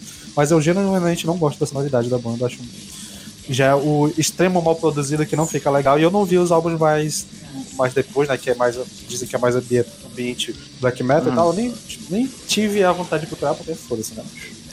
Não, o, o, musicalmente o Burzum é, é, é, assim, instrumentalmente é interessante e tal, mas, mas eu acho ruim, eu acho ruim pra caralho, eu acho que o nível de mal gravação é péssimo, como você falou.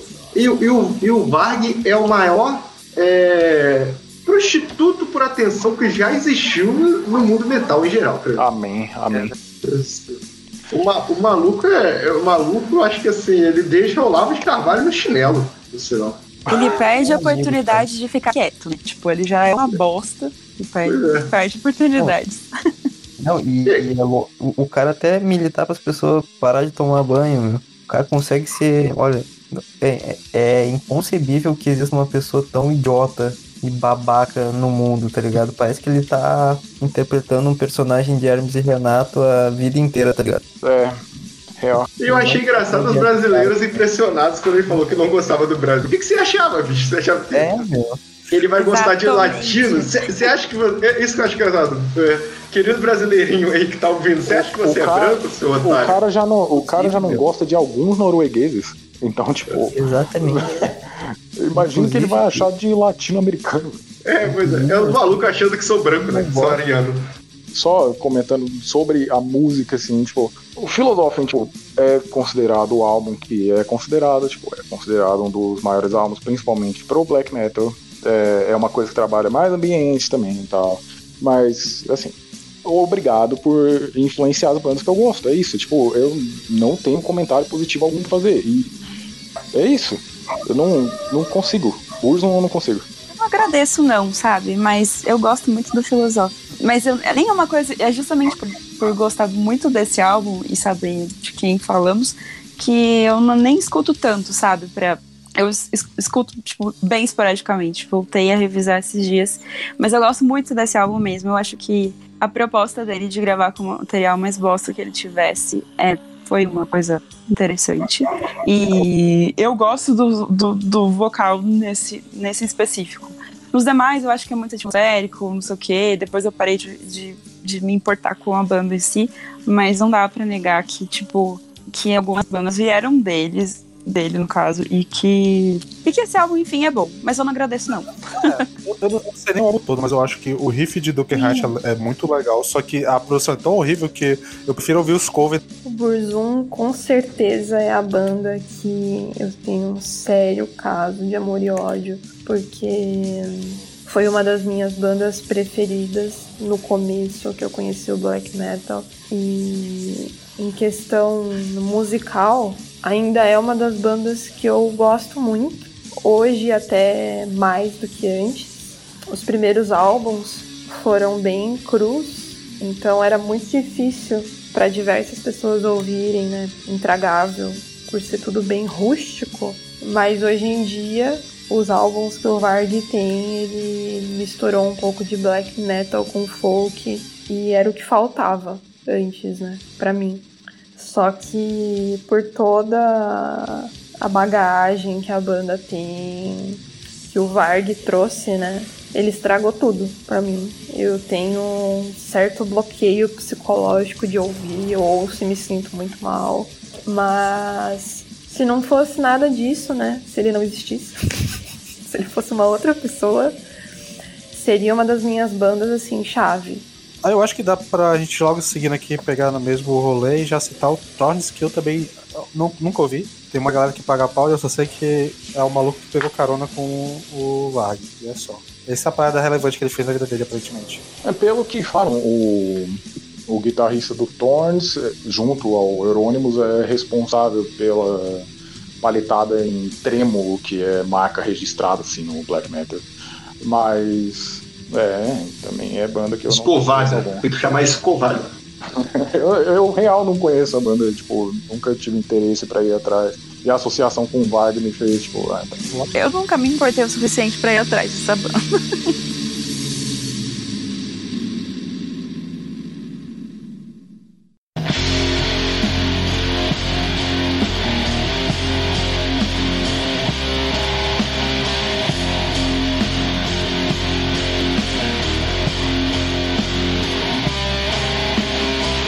A próxima da lista é o Dark Throne. O Lucas tá aqui, montar, então vou falar, vou falar, vou falar Dark, Dark Throne mesmo, foda-se. É Dark Pode falar como você quiser, Sander. A banda vai continuar sendo maravilhosa. Como eu começo a falar da banda que, pra mim, é a melhor banda de black metal da Noruega? Tipo, foi, tudo bem, foi a primeira que eu encontrei, sim, mas pra mim é a melhor. É, porque, assim, pra mim, apesar deles estarem lá no olho do furacão, tirando aquela frase controversa na, no álbum, eles nunca tiveram dentro da treta. Eles talvez sejam isentões, mas na treta lá dentro, não. Quanto ao som, tipo, é, eu já me, já me senti capturada, como eu disse, pelo A Blaze no Northern Sky. A bateria sempre bateu muito forte comigo, tipo, muito. Eu sempre ficava impressionada quando eu ouvia os primeiros sons de cada álbum, assim. Eu sempre gostei muito, inclusive depois de, de pesquisar sobre o Fengs ter sido ah, eleito vereador e umas coisas assim, tipo, aleatórias dele. E o que eu considero uma pessoa deboísta nesse caso. Eu só fiquei mais interessada, tipo, no som de não falar assim, talvez aqui eu não preciso ficar tão de olho assim.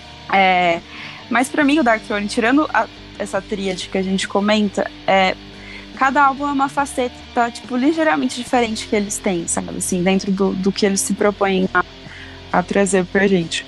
E eu adoro esses três, esses três álbuns principalmente, mas eu curto também a puxada que eles têm pro punk, pro speed, no Circle the Wagons. Eu adoro essa, essa faixa título, inclusive. É, também gosto de- do que eles têm mais puxado pro, talvez, o death metal do primeiro, Soulside Journey, e também do Underground Resistance. E o único álbum deles que eu realmente não curti foi o Old Star, que é o último lançado agora. Dark Throne, assim como diversas bandas que a gente citou aqui, é uma das bandas de primeiro acesso que eu tive, eu curti bastante. O Fenris, em particular, é um dos vocais de black metal que eu mais gosto até hoje.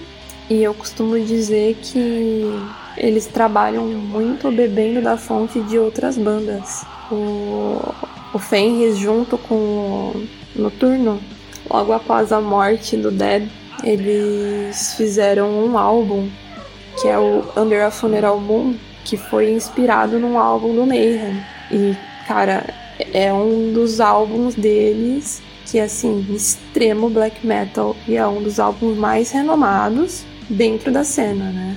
E também tem um, se eu não me engano, é um álbum mesmo que eles fizeram logo após a morte do Corton também, que é o Sardonic Rot, que tem até uma dedicatória pro Corton. Então eu vejo muito o Fenris e o Noturno como se eles fossem fãs que trabalham ali dentro da cena e que deu muito certo.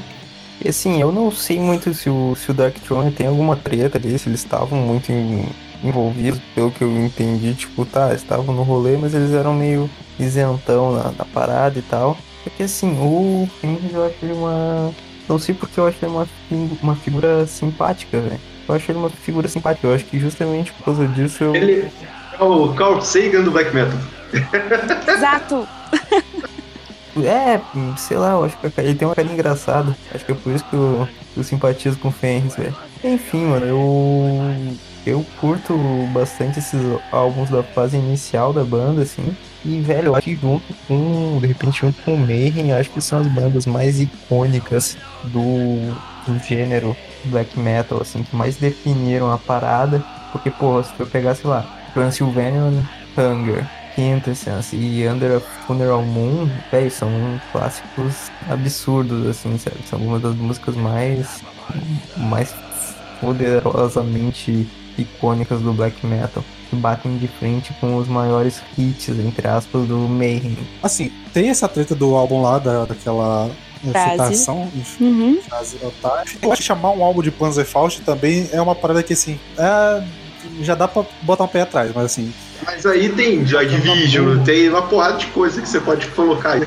E assim, abstraindo essas questões e focando na música em si, pra mim a Transylvania Hunger é a música assim, quando eu penso em black metal, assim, pra definir o que que é black metal, essa é música que vem na minha cabeça. Pra mim ela é a mais icônica do gênero, assim, tipo, se eu fosse apresentar, tipo, só sonoridade, quer, quer entender o que que é black metal, eu acho que essa música é a perfeita pra entenderem. E realmente esses três álbuns iniciais assim, são legais e tal. Eu ouvi até o Old Style, eu acho ele legal. Não sei se eu ouvi errado, mas achei interessante. O Arctic Thunder também eu já ouvi um pouco e também gostei. Assim, tipo, acho uma banda que conseguiu sobreviver. Tipo, ficou presa ali nos anos 90 e tal, conseguiu evoluir bem. Sim. Cara, uh, Dark Throne é uma banda que eu não sou tão fã assim. E é, não, não é uma banda que tem tanto interesse quanto algumas que a gente ainda vai citar. Mas não dá pra negar, né? Tipo, o comentário que eu fiz sobre o Battery, por exemplo, de ah, tem três álbuns que se você estiver descobrindo o Black Metal a primeira onda, você tem que ouvir. Se você estiver descobrindo o Black Metal na segunda onda, existem três álbuns do Dark Throne que você tem que ouvir. Que é o, o A Blaze of the Northern Sky, o Transylvanian Hunger e o Under Funeral Moon.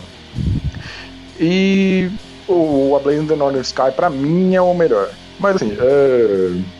o Dark Throne tem o maior figurante do metal, né? Que pra mim é uma one man band e aí chama o Nocturno Culto pra fazer session member ali, mas. Maldade. Que isso? O Paulo, o Noturno, no, no, Culto, ele, ele é o Paulo Xisto do da Tony. É, é basicamente isso. É ali basicamente só isso. pra- Vou participar. E é, é uma boa banda, uma banda clássica. Eu não vejo tudo isso que vocês veem, mas é isso. Tá errado. Pensa esses três discos aí e eu acho o Transylvania Hunger um clássico assim. É um tipo de disco que eu tô sempre ouvindo. Sem ser- Eu sempre volto a ouvir. E é engraçado que é um disco, eu, eu vi umas playlists loucas pra ouvir durante o dia, assim, assim, indo pro trabalho, coisa assim. E é um disco que não cabe em lugar nenhum. Tipo, não dá pra ouvir malhando, não dá pra ouvir fazendo exercício, nada disso, porque se você seguir na respiração daquilo ali, você morre.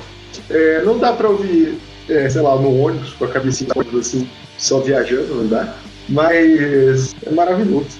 É, é, não é minha banda preferida desse metal no deles, mas está lá, quase lá, quase lá. Provavelmente a minha banda preferida dessa era do Noruega vai ser a próxima que vocês vão falar, uma das próximas.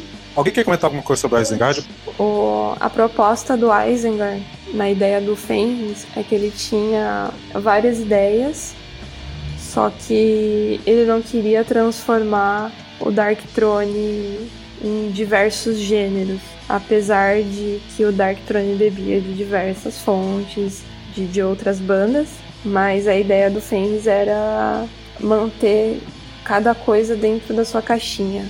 Então, por aquela mesma visão do Fenris como um fã, acredito que o Isengard ele tem uma pegada meio Bathory, até mesmo pelo metal escandinavo, né? É um black metal com uma mistura de um escandinavo bem cru e eu acho os álbuns do Isengard assim bem bem simples, só que é na, na tonalidade certa. Eu fico até meio em dúvida assim se eu gosto mais de Dark Throne ou de Isengard, porque o Hostmark é muito bom. Até indico aqui, se alguém não ouviu, que ouçam, porque ele tem essa pegada do Viking Metal, mas como para mim deveria ser.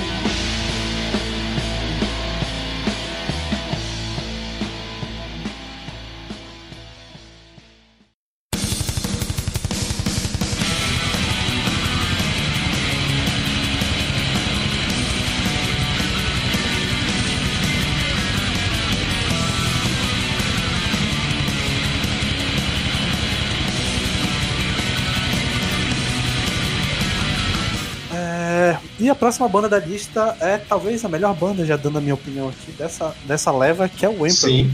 Sim. Vou me calar. Mas Vou é isso. um negócio. Vou provar pra vocês que o Emperor é melhor. Cara, Porra, meu Emperor é muito foda, velho.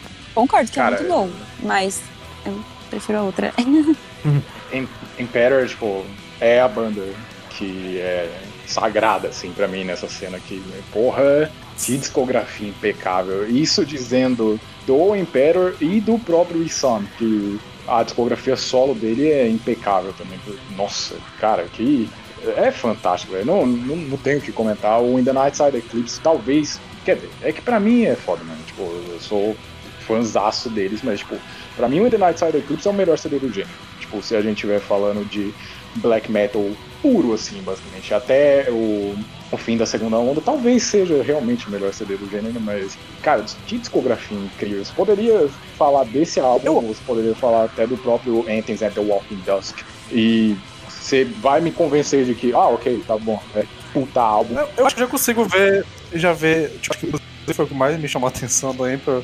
Aqui, aqui ele já fazia uma parada misturando o início do que vai ser o Symphonic Black Metal. Eu acho que é o que dá o. Exato, exato. O, a sonoridade a mais, o teclado no fundo é o que faz a- realmente a banda soar legal pra mim, sei lá. Sim, sim. Também E- eu. E o vocal também, o vocal eu acho legal também. É, o Isan é brabo demais, né? Me lembra a, a- a referência reversa, né? Porque eu conheci Emperor depois, mas me lembra o vocal do primeiro álbum do Alex Lyon. Pode crer. Foda, meu, foda. Cara, a minha, a minha percepção do Emperor foi muito parecida com a do Sander. Eu não manjava muito da banda, que eu já vejo ali um bagulho mais bem trabalhado, mais refinado e tal. Até tecnicamente, assim. Todos me parecem ser, ser instrumentistas melhores, assim. E na época do lançamento deles, os, os bichos do Emperor era tipo tudo guri, né? Sim, É, sim, sim. Acho que sim. Acho que o, o Isaías lá tinha 15 anos. Pois é, até os foto dos caras atuais, eles são, são bem jovens até ainda. E tipo, cara, porra, o lance do teclado, mano, muito foda. Dá um ar melódico, assim, flerta um pouco com esse lance que viria, viria a virar um sinfônico mais pra frente ali, né, nos anos 2000.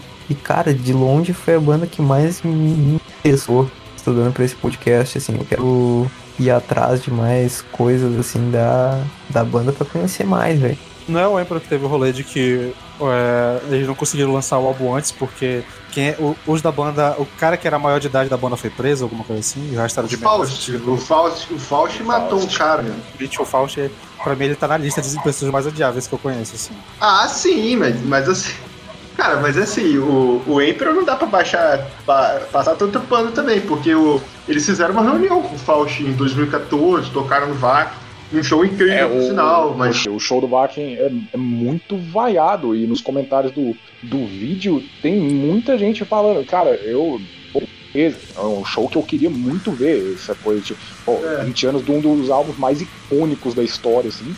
E, sei lá, é uma reunião com o Faust, sabe? E Os caras não, não deixam isso escapar, sabe?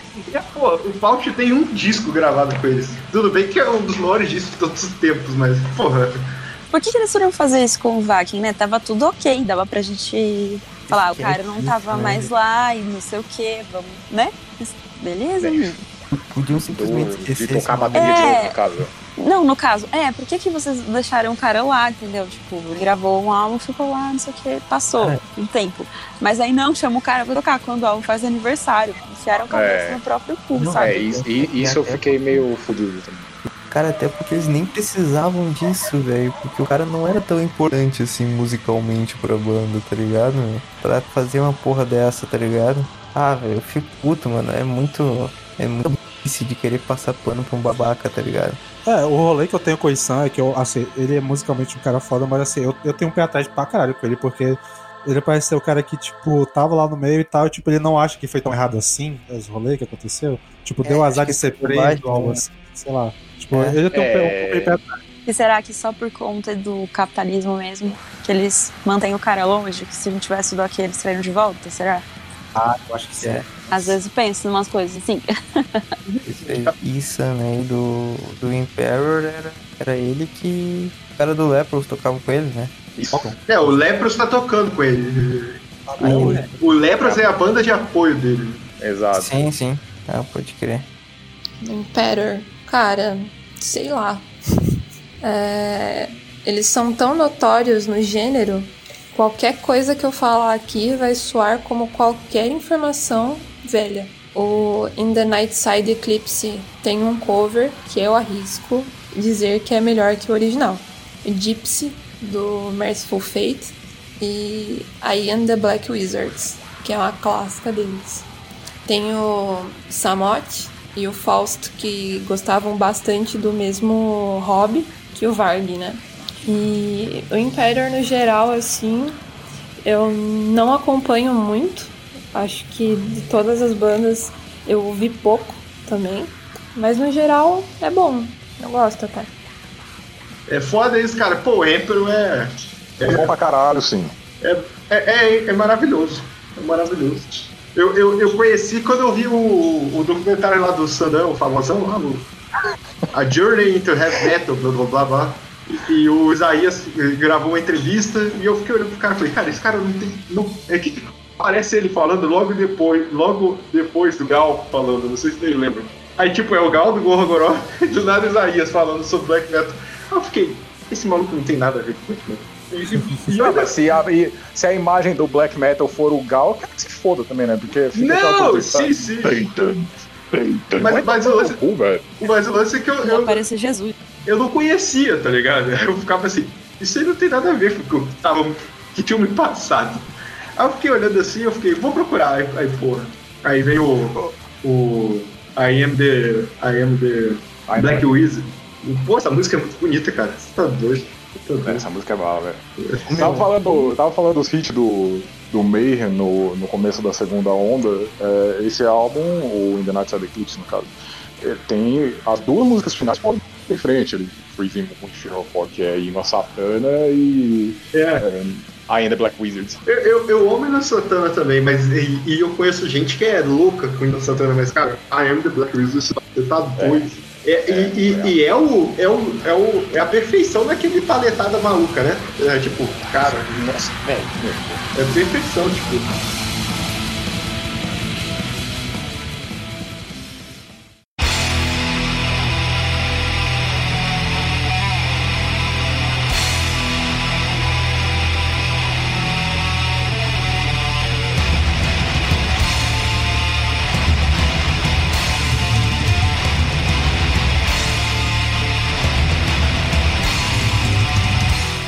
Banda da pauta é a banda que talvez pro mainstream e tal é a mais assim, icônica por ser meio zoeira, ou por ser vista assim. grande é meme, o né? Mortal. Exatamente, o grande meme do Black Metal é o. Esqueci o nome dele. Abath. Como é o nome? Abath. Inclusive, tem muito ah, aquele videozinho do que aparece. Vocês já viram tipo um GIF que é um cachorro labrador e um cara com o corpo pente do, do, do Abath, um, um, um olhando pro outro, assim, é muito ótimo. O cachorro, o cachorro tem a. o pelo igual ao corpo se pente igual. É muito massa. velho. Velho, eu, eu curto o Immortal, velho. É exatamente, você acha que é um meme e você vai ouvir as músicas são boas. É foda, cara. Exatamente, cara. Porra, velho, eu, acho foda, meu, porque eles têm essa pegada um pouco mais ah, enérgica, assim, de. de sei lá, um, um som mais agitado, assim, e ao mesmo tempo eles têm bastante melodia, tá ligado? Eles têm uma sonoridade que vai quase pra uma, uma parada meio death melódico, assim, sabe? Não é nem tanto do black metal. Tipo, por isso eu gosto bastante. Aí eu curto o Immortal, eu acho uma banda tecnicamente boa, velho. Tem discos legais, assim. Uma banda que eu curto, velho. Não levo. Claro, tem o lance do, do meme e tal. Só que eu acho que a sonoridade é legal, assim, sério. E porra, o At the Heart of Winter eu acho um álbum bem maneiro, velho. O Immortal é a definição daquele, meme- daquele, daquela frase, vim pelo meme e fiquei pela aula. Isso, Sim. isso que eu ia falar. É bem isso aí, meu. Se o, se, o, se o meme é bom e você curtir e tipo, tiver interesse em ir atrás do meme, eu, eu tenho quase certeza que você vai ficar, no caso deles. Eu ia só falar que eu acho o do primeiro álbum do Immortal muito engraçado. Diabólico que fumou alguma coisa. Ah, Tem um nome muito ruim. É, é tri, meu, é por- porque eles avacalham com o estereótipo do bagulho, né? meu? É. Eles vão. Eles são Tipo- meio que o. meio que o Manowar do Black Metal, só que eles não levam a sério. né? É o que parece. E eu me pergunto se foi, a primeira vez foi intencional, cara. Porque, tipo, Cara, é até difícil começar a falar de Mortal. Que daí eu preciso entrar no ritmo do funk metal do MC Sapão. Ai, falar de Immortal é impossível e não se lembrar dos memes do Abafo, né? Mas, enfim. Falando da música em si, o Immortal é um dos nomes mais conhecidos do black metal e todos os trampos dele são de uma qualidade inquestionável. Ah, mas pra mim a cereja do bolo é o What the Hearts of Winter, que meu, elevou eles a um patamar novo e eu sou suspeita pra falar porque é uma obra-prima esse disco. a Immortal é a banda que eu acho que eu apresentaria pra alguém que realmente não conhece black metal, tipo, não teve contato nenhum com o gênero assim, quer entrar, tipo, se, se quer entrar, quer conhecer o gênero, beleza. Posso fazer uma Então, pergunta? Pode. Vocês que estão manjando a história, o quanto eles, eles conheciam a, a galera do Inner Circle, essas coisas? Porque eles, eles são da Finlândia, não são? Ou são de Noruega? Eu acho que é só da Noruega mesmo. E eles têm um milhão de álbuns no ano 90. E, tipo, é, qual era a relação deles com essa galera do Inner Circle, essas coisas? eu acho que eles eram bem próximos do Euronymous, pelo menos. não É, é? do Eurônimos apenas, se eu não me engano. Tem, tem até acho que produção, não tem produção, ou pelo menos Ah, alguma não coisa que eles tocaram juntos, se pá. Eu acho que sim. É que o. Se eu não me engano também, antes do próprio Eurônimos, o Varg teve um projeto com o, o Abath. Uhum. Mas. eles- é. Bom, pelo menos o Abath saiu desse rolê. Mas, cara, é, seria a banda pra apresentar e com certeza o At the Heart of Winter seria o álbum pra, tipo, ok, é aqui que você começa, porque é um álbum melódico e é um álbum que, apesar de bem produzido, para o que dá pra entender como bem produzido na época do black metal que estamos falando, é, ainda assim é cru. E é um álbum com pouquíssimas músicas, uma duração de, acho que se não me engano, uns 45 minutos e flui muito bem, sabe? Tipo, você não vai ficar entediado em nenhum momento desse álbum. É, é muito, muito bom. Na real, meu, que os caras do Immortal tocaram com o Varg no. no. Acho que eles tiveram. Acho que o nome da banda era Old Funeral, uma coisa assim, ó. Bem, na, bem no início, velho. Tocaram com o Varg. Mas acho que era mais isso aí mesmo, velho. Tipo, sei lá, eu acho que o- esses caras aí do, do Immortal, mano, eles são tão escrachados e tal. Acho que eles não. Eles não colavam no. Tanto nesse, nesse rolê assim, ao que me parece, pelo menos. Eu não conheço a história, então, tipo, acho que eles estavam mais pelo, pelo som aí, pela, por curtir a parada da música, assim, mas não tanto no, nessas loucuradas, assim, mano. Inclusive eu vi, porra, o, o Abath recentemente tava no. Ele tava numa uma situação bem merda, né, meu? Ele tava sofrendo com alcoolismo e pá, e andou passando mal em uns shows e tal. Fazer umas Coitado, merda né? em show, assim, tipo de. É, inclusive ele não, tava. não é merda de. Qual que é esse rolê? Eu não, não vi isso. Ah, meu, ele foi tocar. Porra, Aí não conseguia fazer o show direito. É, chegava- essas coisas. Se eu não me engano, a, a, a baixista que tá no Nervosa atualmente, ela era baixista Tocava dele, com né? ele. Sim, E tocava. tem, com- boa, e tem boa relação com ele, pelo que eu entendi. Uhum. Eu Cara, espero eu- que seja bom, porque eu espero que dê contato pro Nervosa. Ô meu, e tipo, acho que foi na Argentina ali o último show que, cara, ele tava caindo de bêbado, mano. E foi Nossa. ali que, tipo, eles pensaram, tipo, não. Eu, se ele até ia tocar no Brasil, se eu não me engano, depois. Daí, tipo, cancelaram os shows aqui pra, e mandaram, tipo, não, deu, cara, vai te. Vai te tratar, vai te limpar, que tu tá ficando zoado demais, Tá tá, ligado? feio já, né? É. É, chegou um ponto que tava feio e daí agora ele tá meio de humor. Ele, ele, ele gravou um vídeo meio que recente com o, o Matt Pike do High on Fire e, cara, são dois tiozões alcoólatras ali e de um certo modo é legal, é foda É, isso. o Matt Pike é outro louco, né? O alcoólatra, maconheiro caralho. É, não tem neurônio, ele não é mas só Ele não é só do High on Fire, né? Vamos lembrar isso. Ele é do Sleep. que é uma das melhores bandas que já existiram também, maravilhosa. Maconheira pra porra também. Mas tá certo, gente. Mas tá certo, nisso aí tá certo. Exatamente. Mas, pô, eu vou mandar um vídeo do daqui, cara. É, é, tipo, eu, é o Immortal tocando em 2007 lá. vai, Eles abrem com o Stay in Default Time, que eu acho que é, de, é, de, é de, do Death the Harvey of the. É isso, é, é que do- abre. Cara, essa música tem tudo, bicho. Tem tipo riff do black metal, tem, é, é, tem uns, acordes abertão, tem uma bateria que, que quebra completamente o, o combo é de. Não é só o blast beat, tá ligado? Então tem uma hora que o, que o baterista ele usa aquele lance de é, tocar o timbal várias vezes com o, o, o, o tambor, que é, é parecido de música pop e tal, e fica foda com o pedal duplo, cara. Tipo, é, é- é lindo demais, é lindo demais. E o vocal do, do Abel é um dos grandes influenciadores do que vai ser o vocal do metal, do black metal mais moderno, que vem ali com. o- que é da mesma época, na verdade, mas o Immortal é um pouco mais antigo, do Dimmu Borg, né? Do, do vocal do. do esqueci o nome do vocal do Stagger. Dimmu Borg. Stagger. Stagger. Que é aquele vocal meio. Que é, é um. É um gutural baixo, de, assim, de altura, de volume de som, né? Que é um gutural meio falado. Que é brabo. Prolongado, assim, né? Resmungado, foda. É, é um demônio resmungando, né? É que merda tá aqui tocando com esses palhaços aqui. né? Tem essa nossa. mesmo. E a, a próxima banda da lista é o Satírico. Bom, essa eu não conheço nada, então eu vou ficar só de, de orelhar aqui. Satyricon é foda de falar. Tem o, o Dark Medieval Times, que é o que me impressiona muito. Não tenho que discutir. Quando começa aquela bateria da faixa título, dá vontade de bater a cabeça na parede. Tem o Modern Art do Nemesis Divina, que é muito foda. O clipe também é bem característico. Tem o Frost, que, mano, ele te olha com aquela cara de corre, que eu vou te matar. E que ele é um nome também muito relevante na cena, até por conta do trampo também em outras bandas, que nem o, o Gorgoroth, por exemplo, que é bem conhecido, né? Então, eu conheço o Dark Medieval Times do Satírico e o. aquele Divino lá, que eu acho que é o que Tá tem Modern 9, que é uma puta música do caralho. Só que um bagulho que eu nunca entendi do Satírico é porque eles são noruegueses. E onde eles se encaixam nessa história aí do. do metal norueguês, né?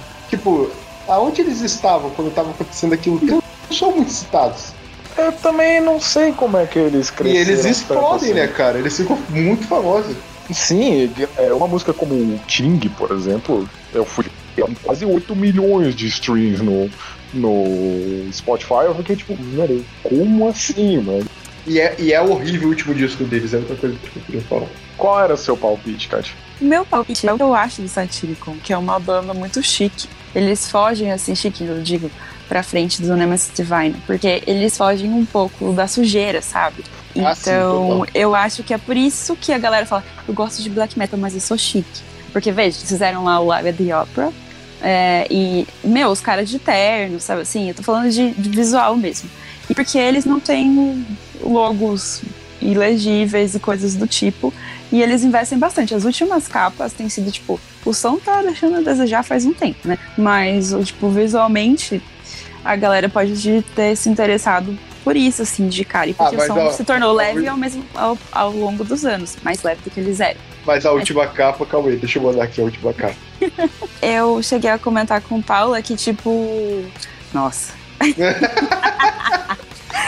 queria comentar Tiraram no com. conceito e acertaram no. no É aquele desenho meme do desenho do cavalo. Aham. Na cabeça deles isso ia ficar muito bonito. Eles vão perder fãs agora. O logo é a coisa mais bonita dessa capa. Nossa, e, e esse disco tem aquela música que é o single, To Brief in the Dark, só que. Caralho, é muito ruim, cara. Na moral, puta que pariu. Cara, retiro o que eu disse. Enfim, é, eu acho que. Ah, tá. Eu cheguei a comentar com o Paulo que o Frost, pra mim, sempre teve cara de que ia aparecer alguma coisa zoada dele eventualmente. Tipo, nazista ou então agressões, enfim, sobre essas coisas. E, tipo, nunca apareceu, que eu saiba. Mas foi sempre uma pessoa que eu. Mas ele tem, ele tem aqueles bagulhos aí do. de se cortar e tal, mas. Ah, é isso. Agora eu entendi, porque tinha alguma coisa com ele. No show. E- não, aque- aquele Tá documentário, Until the Light Takers, tem um pedaço daquele documentário que é toda uma performance do Frost lá se cortando com os negócios, né? É um negócio bem escroto. Mas, mas ele parece ser um cara razoável. Mas isso afeta ele mesmo, né? Tipo, nunca vi uma coisa afetar pra fora É, disso, exatamente, assim, né? exatamente. Achei que tivesse. Desculpa aí, Frost. Eu não diria isso quanto adiantar assim, não. Eu diria assim. Exatamente, não Passei de olho, Frost, tava de olho. Continue assim, né?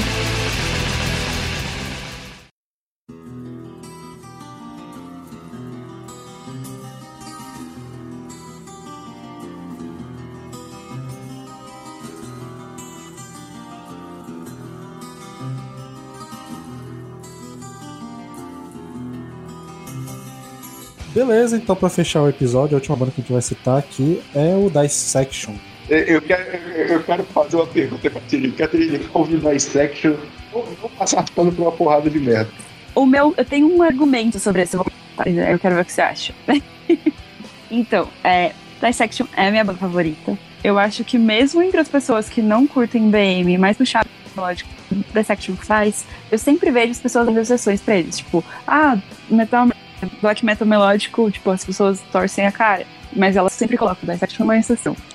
E realmente, tipo, eles conseguem ser únicos nessa veia que eles trazem, principalmente no Storm of the Light Spain, né? Esse álbum, pra mim, ele tem tudo que ele deveria ter, tipo, num álbum de black metal. Ele também carrega um pouquinho, assim, da sujeira do VM da Noruega. A bateria, que é muito mais ensandecida. E tem esse toque melódico do Dissection, que é mais nítido, assim, nas intros que eles colocam nas faixas mais instrumentais.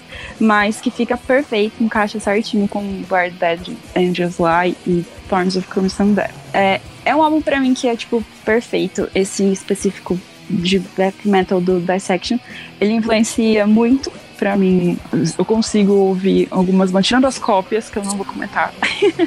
ele influencia bastante. E eu acho que a única coisa que separa o Dissection dos of the Somber Lake e esse Storm of the Light Spain é, e o Ryan Chaos é a questão da bateria, que nos dois primeiros é empregado de uma forma perfeita e no último ela é monótona, apesar de ser o Ryan Chaos meu álbum favorito da vida e etc. E quanto às polêmicas da banda, eu acho o seguinte: é, eu consigo, eu ainda ouço Dissection hoje pelo fato de que Vion tá morto. Tipo assim, gostaria muito de ter assistido os shows, ó, pelo menos um show do, do, Ryan Chaos na, na íntegra, assim, pra mim seria tipo, uau. Mas, tipo, ainda bem que o cara morreu, porque ele só cagou. E esse é o único motivo que me faz passar esse plano inteiramente de ainda ouvir essa banda depois de tudo que esse cara fez. Mas é a minha banda favorita e é, a relação é complicada, assim. Aqui é meio difícil pra mim falar, porque eu não conheço muito, mas o Section, apesar das histórias sobre o vocalista falecido, o John, sei lá das quantas, tem o Storm of the Lights Bane, que é um álbum muito foda. E eu já não sei se aconteceu com vocês, mas se você tá escutando no YouTube um álbum de black ou death metal, em alguma hora ele vai te recomendar esse álbum. As músicas que eu mais gosto é o Here The- Dead Angels e Retribution. Mas é. se resume a isso também, o que eu conheço. Então, eu conheci a banda gravando pro podcast, um episódio que vai sair em algum momento, que é a respeito dos álbuns das nossas vidas, né? Dando um leve spoiler ou não, não sei. Enfim, cara, eu curti bastante essa pegada melódica, assim. Principalmente o Rain Chaos, que é esse álbum que a Kat ama, que ele vai muito pra uma linha de um death melódico, assim, quase isso, e eu curto bastante essa pegada, assim, sabe? E, mano, uh, uma consideração a respeito da bateria. Como eu queria a bateria dos primeiros álbuns no Rain Chaos, seria maravilhoso. A capa desse primeiro álbum, o Storm Light Bane, ela é fodalhaça, é muito icônica. E o cara já foi tarde, né? No pau no cu desgraçado. Morreu bem morrido e foda-se. O Storm, não sei o que lá, é o primeiro ou o segundo álbum? É o, É o segundo. Segundo. Primeiro é The Somber. Cara, é uma banda que eu, adolescente, não sabia como fazer pra minha vida. Hoje em dia eu ouço força. Como, como que eu vou ouvir? O cara matava gatinhos, bicho. O cara assassinou um maluco, provavelmente por homofobia. Não foi. É, não foi com certeza disso, mas é meio que óbvio. Mas, tipo, como que eu vou dar moral pra esse maluco? Sei lá. Ah, pelo menos ele. Ele, e pelo menos ele não é preconceituoso com religiões matrizes africanas. Você pensa, talvez ele não seja racista, pelo menos. Você fica, você fica É. procurando. É tipo eu com o Fens, cara. Tipo eu com o Fens. Uma vez eu vi ele com um pet do, do Irax e falando de sarcófago de sepultura. Eu falei, pô, eu falei, talvez o Fens não seja racista. Eu falei, beleza. Talvez, né? É, é, é foda, cara. É foda. A vida de gostar dessas porra é muito difícil. Não, eu, tipo, eu tenho uma relação complicada com ele, porque eu, eu sou LGBT, então, tipo, é uma parada que o que ele Então, fez cara. é algo que, que me envolve diretamente. E aí sim. Sim. Mas assim, é, é aquela coisa, o fato dele ter morrido acaba fazendo ser mais tranquilo pra mim, porque, tipo, no mínimo eu não vou estar dando lucro nenhum pra, pra ele. Mas ainda assim, eu, eu ainda ouço assim, tipo, assim, com o pé atrás.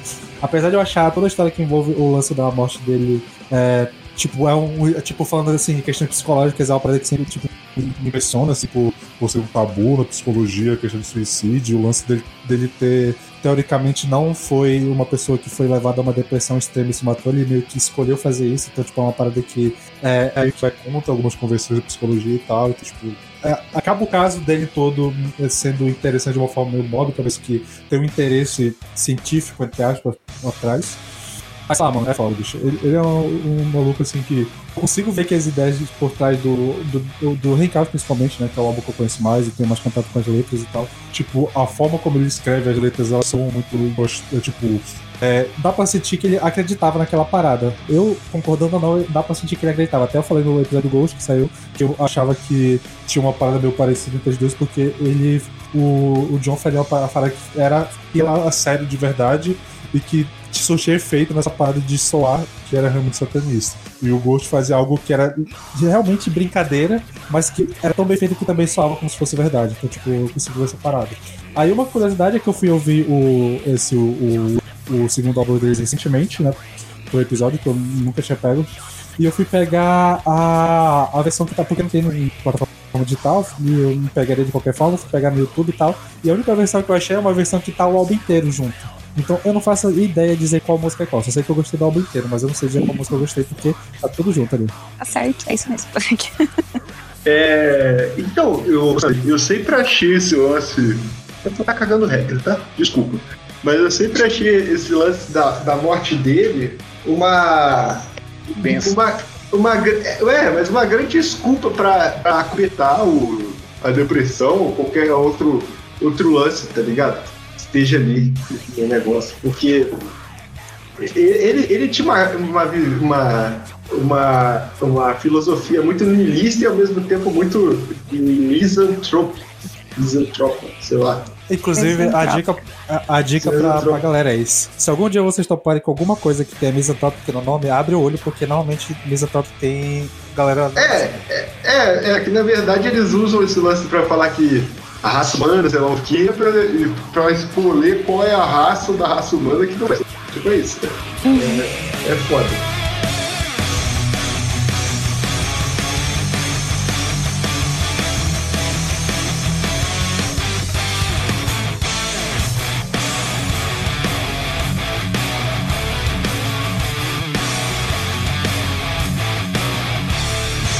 Então galera, é isso. Ficamos por aqui mais um episódio. Espero que vocês tenham curtido. Qualquer coisa, se a gente passou pano pra alguém, algum babaca que a gente não mencionou, alguma história cabulosa, manda pra gente aí pra gente ficar ligado e tal. A gente vai fazer uma parte 2 desse episódio falando principalmente dos subgêneros do E isso aqui deve sair mais pra frente, lá pro segundo semestre, algum momento, né? Tem muita coisa pra sair ainda. E eu acho que é isso. Agradecer o João, Denado aí, participou com a gente de novo. Dado essa moral pra caramba. nós aí. Chega lá no, no YouTube. Eu acho que pra esse episódio aqui vai sair um vídeo, provavelmente, a- da Kat com a Bruna. Eu não sei se vai sair, mas agora eu tô comprometendo vocês, então vai sair. Agora E- vai.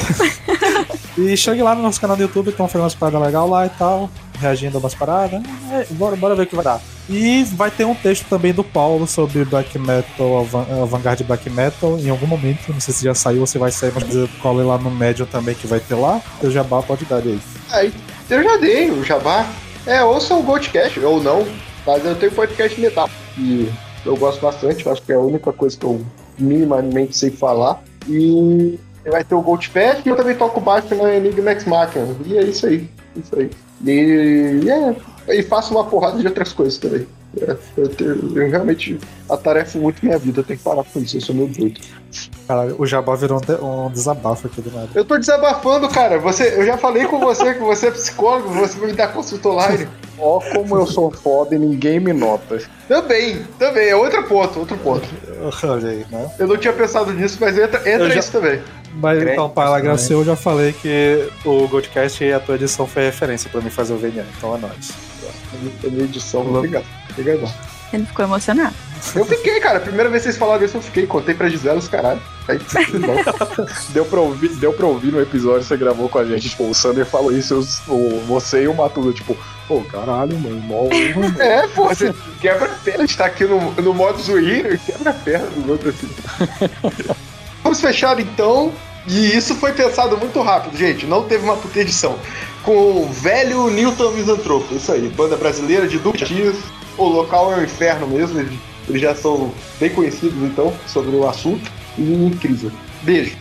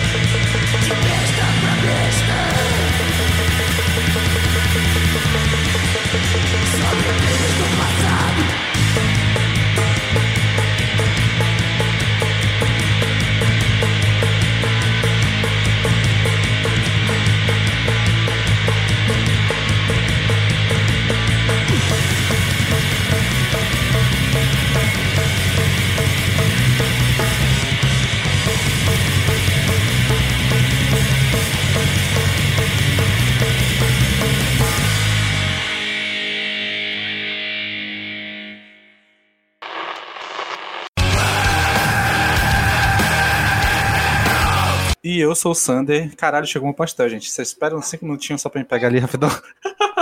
Pô, legal, hein, velho? Aí sim, mano. Aí Ô, sim. brother, você tá com pastel, cara. Aí sim, velho. Chama o motoqueiro pra gravar com a gente, filho da puta. Sinal, estou lançando já já minha banda chamada Cubos. Vai, vai acontecer, vai acontecer. Black Metal, é, como é que fala? Anarcocapitalista, né? É, é, não é o One Man Band que as letras são compostas pela minha musa inspiradora chamada Carlos. Black Metal Ancap. É, meu, a as, as principais influências são Pandora 101, né?